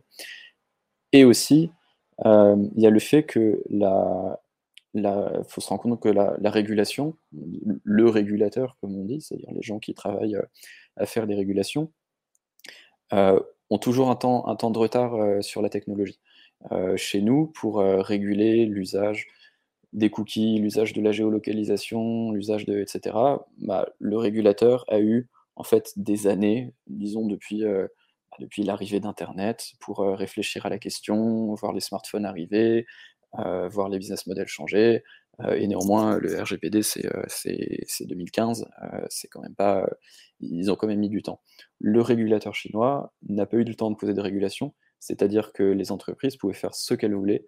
Euh, Alibaba pouvait faire ce qu'il voulait, à savoir proposer des moyens de paiement, euh, mélanger euh, les informations financières qu'il avait avec des, informations de géolocalisation, avec euh, du coup savoir qui passait son temps avec qui et qui appartenait probablement à la même famille, etc. Et donc il y a, eu une consolidation de, toutes les données qui ont permis de créer des, systèmes de surveillance ou de contrôle ou d'optimisation selon votre bord politique, euh, vous, vous l'appellerez comme vous voulez, euh, qui, qui sont euh, exponentiellement plus forts en, Chine qu'en Occident. Alors, évidemment, vo- votre bouquin évoque le, le crédit social chinois, mais sous un angle original. C'est-à-dire qu'à un moment donné, vous, vous parlez de fables, vous allez jusqu'à parler de fables concernant le crédit social, et surtout, que vous nous expliquez, c'est que le crédit social, c'est ni plus ni moins que la version chinoise de quelque chose qui existe depuis euh, les années 80. C'est à la toute fin de votre bouquin, euh, dans le système bancaire euh, occidental, le, le crédit score, c'est-à-dire le fait que quand vous est-ce que vous êtes solvable, pas solvable, est-ce que, est-ce que vous pouvez vous endetter, vous surendetter, etc. Et quand, selon vous, le crédit social à la chinoise, qui faisait, alors, vous le rappelez très bien, euh, pas, tant dans le bouquin, mais plutôt dans vos entretiens, qui faisait peur avant, mais qui aujourd'hui, avec la pandémie, devient euh, presque l'alpha et l'oméga, en tout cas parfois à l'Assemblée nationale, parce que nous, partie de l'Assemblée nationale, c'est dément. Il y a des mecs très à droite qui rêvent quand même d'un- d'un- d'un- d'une société euh, chinoise, quoi, de, de, de, de- crédit social, de surveillance de, tous par tous, etc. Et donc, mais vous, vous dites, il y a, il y a un côté un peu, un peu, un peu légende derrière ça, un peu, un peu fable. Euh, oui, oui, oui. Je suis, en fait, je lis vos commentaires en même temps, du coup, euh, je suis. je-. Ah, c'est ça, vous, euh, vous êtes, vous êtes perdu, mais je, je- allez-y si vous voulez répondre aux commentaires. euh, euh, Euh, non, non, mais je vais vous répondre à vous parce que les commentaires sont à droite alors que Alors vos paroles flottent dans l'air, donc il faut les attraper tant que tant qu'elles sont là. Oui, en fait, le, le- alors c'est- même pas moi qui le dis en fait. Le, premier document euh, du, Parti communiste chinois qui décrit le projet de crédit social euh, explique euh, à quel point la, société chinoise est une société en crise de confiance. La confiance étant à la base de l'économie, parce que la confiance sous-tend l'existence de la monnaie, le crédit, etc. etc. Et, que, pour pallier à ce manque de confiance dans l'économie, euh, il faut apporter des mécanismes euh, du type euh, de- du crédit rating qui existe aux États-Unis, en Angleterre, et pas en France, il faut le dire.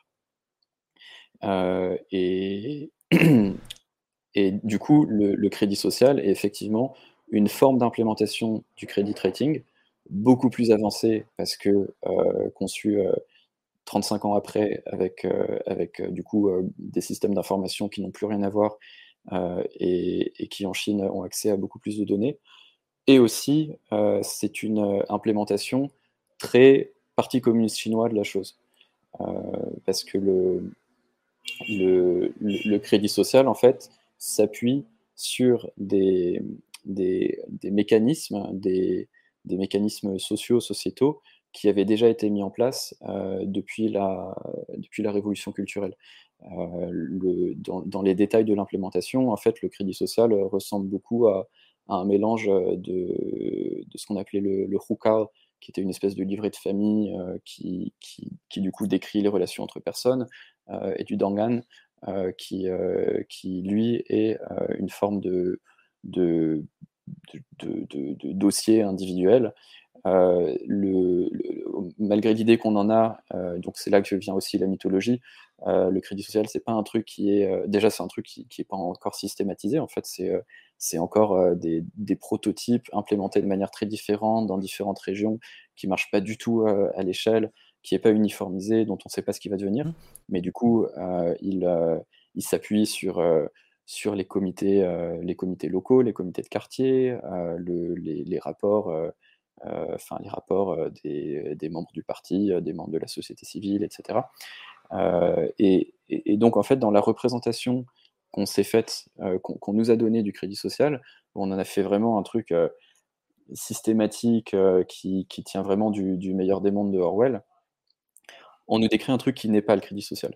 On nous décrit un truc qui est vraiment de la science-fiction, en nous disant c'est vraiment très lointain, c'est vraiment la Chine, c'est vraiment des fous là-bas. Euh, et du coup, c'est vraiment pas chez nous tout ça. Alors qu'en fait, bon, on n'est quand même pas très loin. On n'est pas très loin. On n'est pas très loin. Alors, euh, j'ai un regret. Après, je passe aux questions. Il y a un grand absent pour moi dans votre livre. Je peux deviner? Allez-y, allez-y. Alors attendez, parce qu'à à propos de devinette, il y a Ramon Saladier qui dit Après les députés qui parlent à l'Assemblée tout en animant le chat au poste, c'est vrai. On a, on, a, on a des députés euh, qui sont à l'Assemblée et qui en même temps répondent. Enfin, c'est c'est du- c'est dingue. Euh, un invité, donc euh, vous, euh, qui répond à Davduf tout en préparant les prochaines réponses à ce qui est demandé sur le chat, au poste dépasse nettement le virtuel. Ouais. Bien. euh, ah, c'est- c'est- c'est- en, en fait, c'est un peu comme les Dead Kennedys, quoi. On fait monter les gens sur scène, quoi.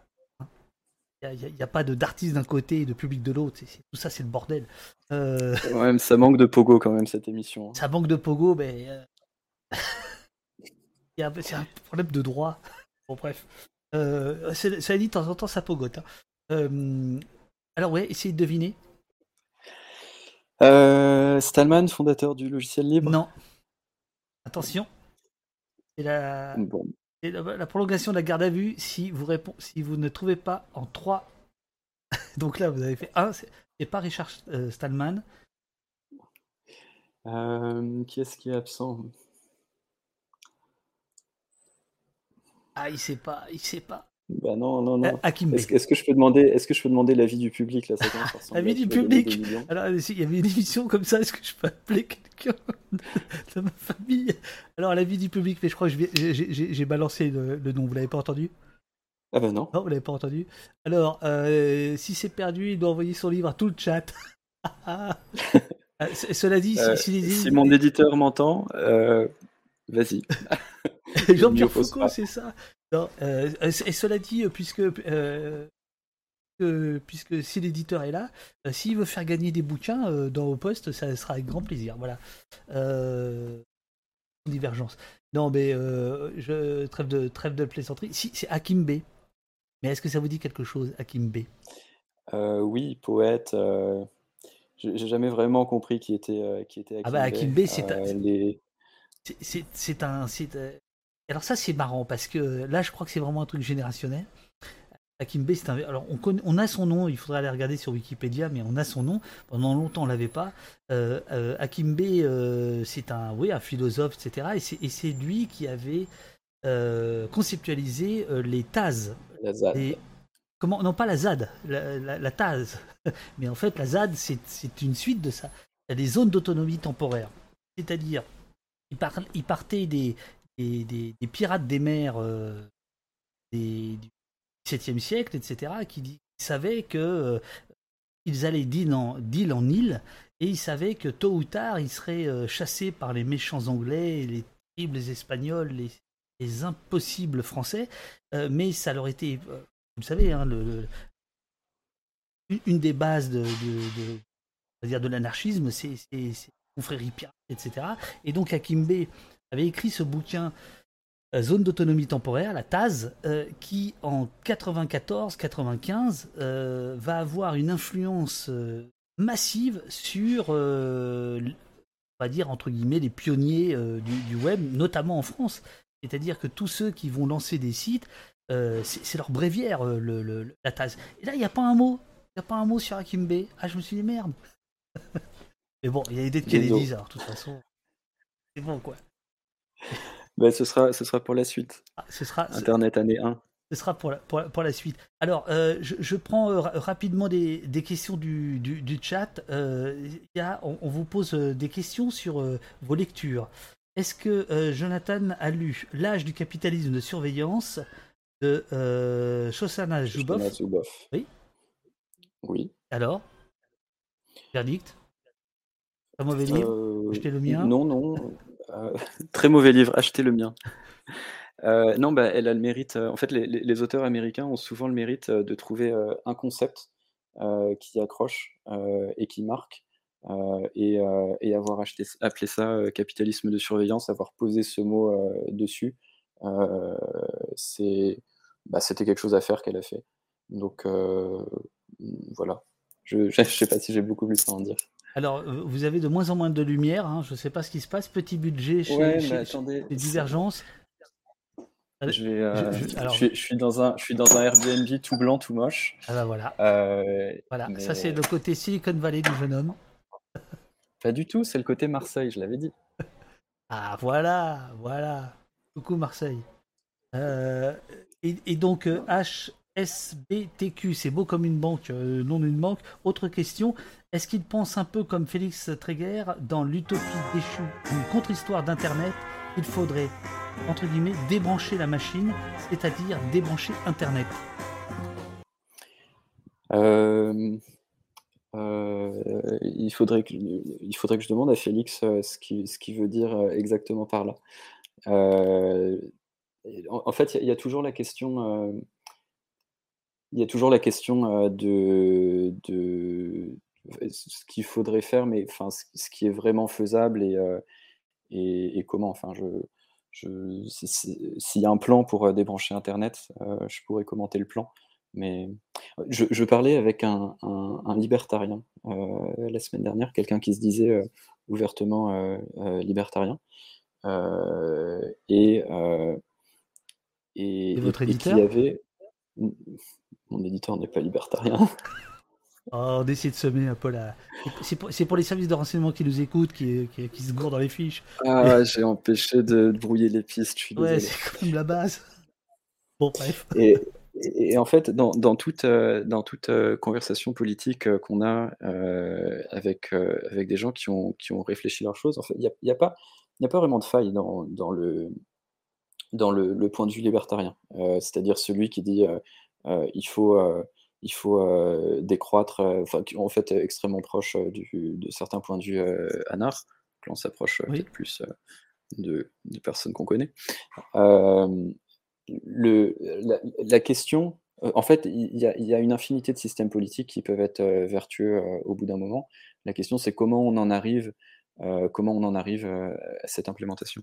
Et du coup, euh, je, suis en train de faire une réponse hyper longue euh, pour simplement dire, euh, je, je pense pas qu'on puisse couper Internet aujourd'hui, donc je pense pas que ça vaille le coup que je réponde à cette question. Alors, euh, sur le Discord de l'é- de l'émission, parce qu'on euh, On prépare les émissions avec, euh, les, gens dans le, dans le, salon euh, réservé. Et euh, il y a Kitty Lola qui, euh, qui parle d'un bouquin qui m'a l'air absolument passionnant, que je ne connaissais absolument pas, signé Quentin Jardon, euh, qui s'appelle Alexandria, les pionniers oubliés du web.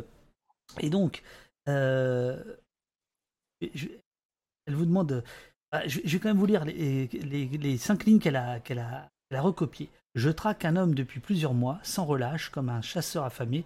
Cet homme s'appelle Robert Caillot. Il fuit les journalistes, il refuse les conférences, il se méfie comme de la peste de la moindre photo de lui qui pourrait se retrouver sur Facebook. Il veut juste disparaître des radars.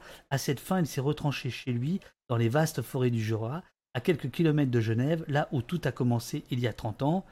Euh, est-ce que, un, vous avez lu ce livre et, et- ce bon Robert, est-ce que vous pouvez dire qui il est? Euh, j'ai pas lu le livre. euh, j'ai essayé de tricher en même temps en cherchant Robert Caillot. On m'a dit né en 1921, sorti de Saint-Cyr dans l'arme de l'infanterie, gna. Euh, donc j'ai pas le bon, euh, le bon Caillot, euh, mais je pense que Robert Caillot fait partie des, des personnes à l'origine de Cyclades, euh, l'Internet français. Est-ce que je me trompe?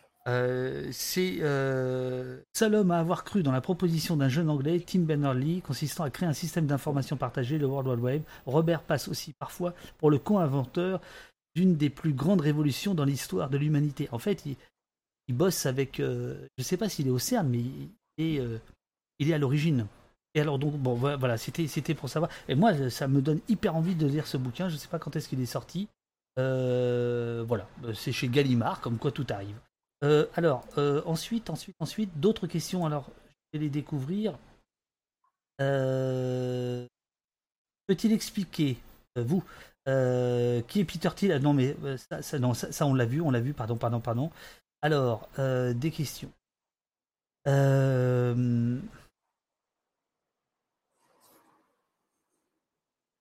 Ah bah si, bah le, blockchain, on y, revient, hein. il faut, en parler parce que là, il y a, la fronde, il y a la fronde dans le, dans le, euh, dans le public. Il faut, revenir sur ce que vous vouliez dire sur le blockchain. Euh, ici, on n'est pas chez les cons. Oui. Alors, euh, la, la première blockchain publique, implémentation connue de la blockchain, c'est Bitcoin, qui du coup est une crypto-monnaie. Une crypto-monnaie, c'est-à-dire une monnaie qui ne, qui ne s'appuie pas sur, euh, euh, sur euh, le, tampon que va mettre une, une institution de confiance dessus, fonctionne parce qu'il y a quand même une, une, une croyance dans le fait que un bitcoin ne peut pas être forgé, que si vous avez un bitcoin, si quelqu'un a un bitcoin, si quelqu'un vous envoie un bitcoin, il est pas, il, est authentique. L'authenticité euh, de, cette chose se fait donc à travers euh, ce qu'on appelle la blockchain, c'est-à-dire une espèce de grand livre de compte qui recense depuis l'origine toutes les transactions qui ont lieu.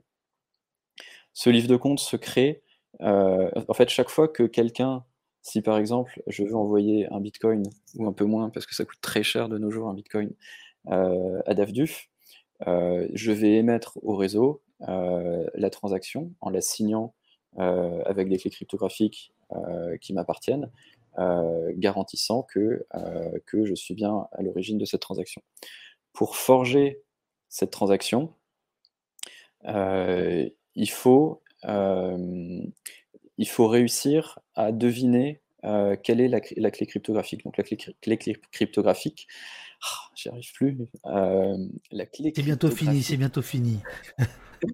En fait, c'est un nombre très compliqué qui sert euh, à encoder à travers un algorithme euh, la transaction, à la transformer en un autre nombre. Et c'est une transaction qui se fait de manière très simple dans un sens, si on possède la clé. Et euh, si on veut faire la chose dans l'autre sens, c'est très compliqué.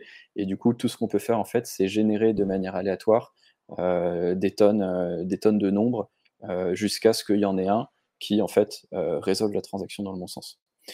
Euh, faire ce travail de, euh, de, de deviner, en fait, de, de valider euh, qu'une transaction est authentique, c'est ce qu'on appelle miner.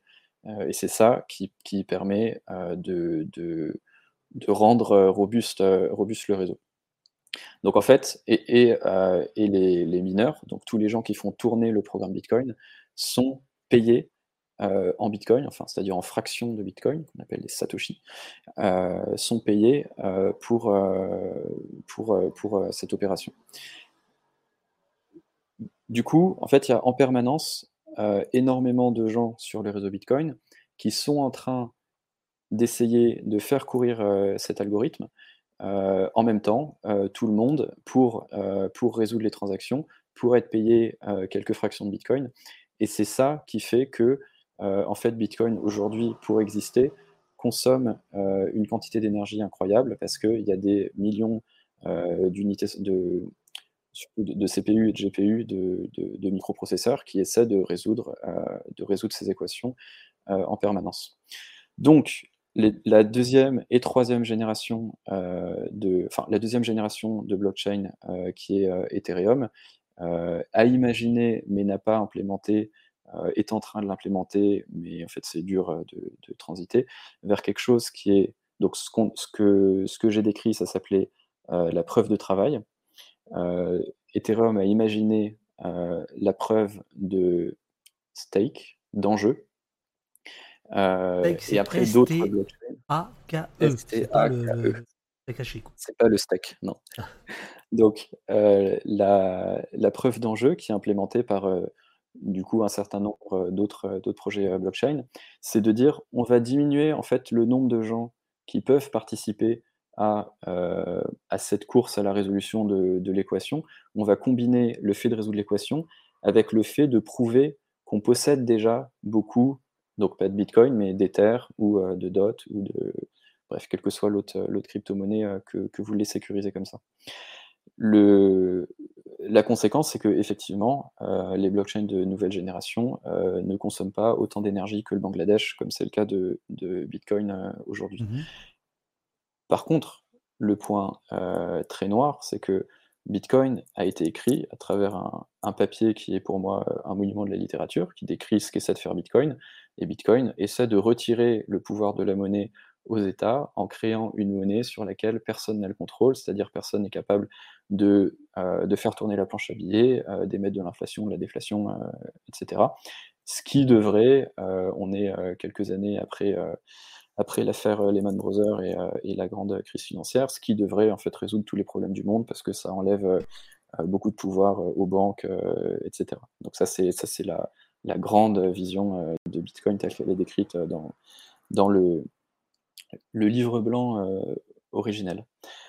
Si vous avez des, des blockchains qui reposent sur la preuve d'enjeu et pas sur la preuve de travail, ça veut dire qu'en fait, plus vous possédez d'une crypto-monnaie et plus vous allez pouvoir participer euh, à ce jeu euh, qui vous permet de, gagner euh, les fractions de crypto-monnaie chaque fois qu'un nouveau bloc est, ajouté à la chaîne. Ce qui veut dire que en fait, plus vous possédez, plus vous allez être rétribué pour posséder. Donc en fait, ça crée de la. Si c'est mal fait, après il y a différentes manières de le faire, etc. Mais donc si c'est mal fait, ça crée euh, euh, une, concentration de la richesse qui va en fait complètement à l'opposé de, toute l'idéologie que décrivait Bitcoin. Et en fait, si vous n'avez pas cette compréhension profonde de ce qu'est la, preuve de travail, de ce qu'est la preuve d'enjeu, et après des détails de comment elle est implémentée, euh, bah, vous ne savez pas si ce système, parce qu'aujourd'hui, le, le, tout ce qu'on appelle la finance décentralisée, qui est un pan euh, de l'industrie blockchain, a le pouvoir, en fait, euh, effectivement, d'enlever énormément de pouvoir aux banques, d'automatiser plein d'opérations et de tâches qui leur étaient dévolues et dans lesquelles, a priori, elles se servaient. mais du coup, on, part de ce monde-là pour aller vers quel monde? Si vous n'avez pas une compréhension profonde de, cette technologie, euh, même si vous avez une compréhension euh, euh, assez profonde de la technologie, en fait, c'est très dur à dire. Et du coup, les, questions de design technique ne sont pas du tout décorrélées des questions de politique et d'économie. Est-ce que, est que, est que, là, vous êtes en train de répondre à encore un autre qui vous dit le Bitcoin a des présupposés néoclassiques et Déglationnisme, j'imagine, c'est déflationniste par nature, quantité de bitcoin limitée par design. Là, les amis, eh, vous, me, vous me perdez, je comprends rien, mais ça a l'air de vous passionner. Allez-y, allez-y, allez-y. Allez-y, non, c'est génial. Ça veut dire quoi ça? Donc, réponse, réponse oui. En fait, il y a, y a, une quantité euh, limitée de, de bitcoin euh, qui, qui, sera émise. Euh, c'est déjà planifié comment les bitcoins sont émis, etc. Et, et, ça atteindra un nombre de bitcoins fini.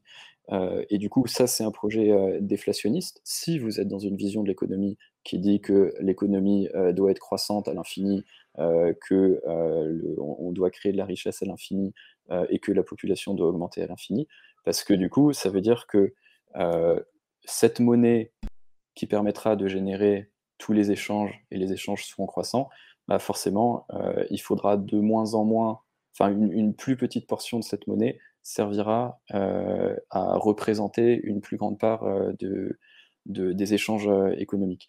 Ce qui veut dire que là aussi, si vous gardez l'argent sur votre compte en banque, vous savez qu'à terme, il devrait prendre de la valeur.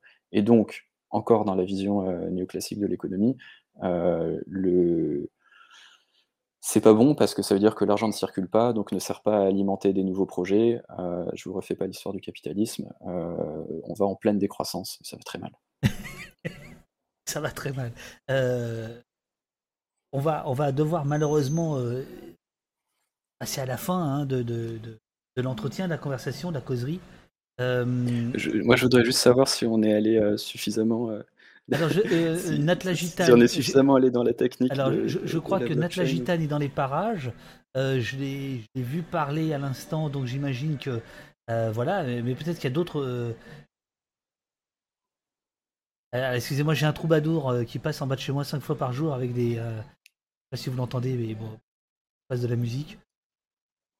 Ah, il a changé, parce que d'habitude c'est Bella Ciao, Bella Ciao, Cantare, Cantare c'est autre chose. Bon, bref. Euh, oh là là. Euh... Oh là là. Et, les gars, euh... ah, Gitane, oui, on aurait pu souligner les problèmes que rencontre le Bitcoin. Oh, merde. Alors oui, il, faudrait, il, faudrait, il faudrait se transformer là en Jean-Pierre Gaillard. Hein, pour ceux qui ont connu, c'était le mec qui faisait la, bourse euh, à France Info. Euh, il y, a plein de, il y a plein de questions là-dessus. Euh, notamment, il y a quelqu'un qui propos de votre héros là, euh, Elon, euh, est-ce, qu'il a joué à l'inflation des, Je comprends rien. Je comprends rien. Super intéressant. Non mais c'est top, nous dit Natla Gitane.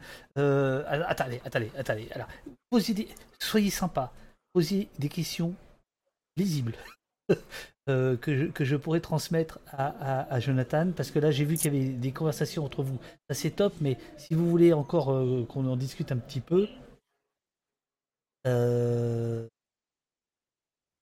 euh, alors oui, euh, le Bitcoin c'est libertarien en fait, te demande, vous demande Alsan SR.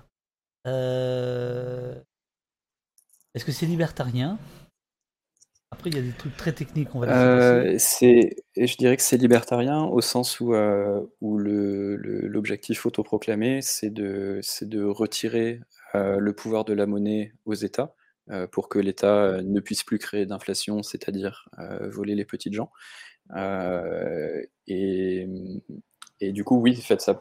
Si le, enfin le, le, je pense que la définition du, du libertarien, c'est retirer le plus de prérogatives possible à l'État pour laisser faire le marché et ne laisser que le, le régalien à l'État à la fin. Oui, c'est oui, je pense que c'est à, peu, près ça. Euh, est-ce que euh, Valeur Anarchiste euh, vous demande est-ce que ça a un avenir écologique et énergétique les cryptos, les crypto-monnaies, j'imagine Ben oui, oui, oui, les, blockchains de dernière génération ne consomment pas du tout autant d'énergie que Bitcoin. après, ça ne veut pas dire, enfin, encore une fois, après, c'est des des trade-offs. Euh, je trouve plus le mot. Euh, enfin, c'est des. Aidez-moi. Ça, je sais pas, moi. c'est des, négociations. Il faut, il faut décider euh, où, on va. Le, en fait, la, proof of work de, Bitcoin garantissait une forme d'égalité face à la monnaie. Contrepartie, compromis, compromis, on dit. Compromis, Voilà, merci. Et Pomme de terre en salade, qui a le mot juste, ainsi que MDE 12354. Non, mais derrière les. Derrière, en fait, derrière. Vous, vous leur enverrez les livres de divergence, du coup? Ah, bah ça, faut demander la divergence. Hein. Euh, voilà, compromis, c'est ça. Oh là là. Bon, Bah, écoutez, alors, alors, là, les amis, hein, comme vous êtes à fond sur cette affaire-là, c'est bizarre. Euh, Cyramus demande, je, ne sais pas si j'envoie des, messages codés, hein, je, ne sais pas ce que je fais là, June ou G1 Ça vous dit quelque chose? Euh, pardon? June, J-U-N-E ou G1 Des noms de Euh, monnaie, non. ça? Non? C'est un, c'est une crypto-monnaie? Je la connais pas. Désolé. Euh, Non, mais voilà, bon, il y, a- y une dernière chose sur, euh, sur, euh, Elon Musk. euh, voilà, est-ce que le coup d'éclat d'Elon Il y a quelqu'un qui dit, qui dit L'inflation vole les petites gens, il a fait de l'économie comme Darmanin, les droits de l'homme. Alors d'abord, je citais, je citais la rhétorique, euh, la rhétorique libertarienne en disant ça. Euh, c'est pas forcément ce que je pense, mais, euh, mais non, en fait, on peut faire des raisonnements économiques qui aboutissent là-dessus, parce que le, les, les- les personnes qui possèdent des gros capitaux ne possèdent pas ces capitaux en liquidité. Ils les possèdent en, en, en terre, en appartement, en entreprise, etc. Et du coup, tout ça, c'est des biens qui ne sont pas touchés par l'inflation. Donc, effectivement, euh, après, évidemment, tout ça est beaucoup plus compliqué, mais, euh, mais avoir euh, un discours très, très, très, très droit sur l'inflation, ça vole les riches ou ça vole les pauvres, il n'y a pas de réponse simple. Alors la, la- la G1 c'est une monnaie libre et la June c'est une crypto-monnaie, voilà. Donc là il y a, en fait je me rends compte qu'il y a, dans le chat il y a plein de, de boursicoteurs quoi. Qu'est-ce que c'est ce bordel? Je pensais pas. Je pensais pas. Aïe, aïe, aïe. Euh, vous faites un truc, vous faites un truc anard. euh, Les crypto-monnaies, c'est très anard. hein. Oui bien sûr, bien sûr, bien sûr. Et quand c'est euh, Facebook qui veut faire Libra, c'est plus du tout. euh, Ah non, mais après, après, euh, c'est encore, c'est- tout le propos, c'est tout le propos de mon livre. Absolument. On fait, euh, Oui. on fait une technologie, elle peut être euh, détournée après, euh, selon votre idéologie, euh, comme, euh, comme vous voulez. C'est pour ça que je trouve intéressant que depuis 10 minutes, on est complètement dévié, euh, parce que au fond, euh, euh, par les questions, on aborde euh, effectivement euh, le, le propre de votre bouquin. Mais alors, euh, je- je- vraiment, on va finir, on va finir là-dessus, parce que je, je trouve que la une, est très belle, on l'a déjà dit, je le redis, voilà, euh, la, la maquette, elle, elle- elle vend un truc qui n'est pas vraiment dans le livre. Hein, c'est la dernière phrase. Par ce retour aux sources historiques du réseau. Alors ça, c'est clair, net et précis. Super. Euh, on peut faire des dons à Divdo, à Davduf en crypto? Non, Ah, non, non, faites pas ça. faites pas ça. Non, fa- faites pas ça, faites simple. Faites vite. Anarcho-capitaliste n'est pas du tout antinomique. Bref. Oh la vache, je suis mal barré. Donc Internet année zéro lance un appel à redéfinir son horizon. Pour être tout à fait franc, Oui. je, je, je, je trouve pas euh, qu'on ait euh, cette idée-là vraiment, euh, voilà, l'appel à, à un nouvel horizon. On comprend que Euh, l'éditeur vende ça.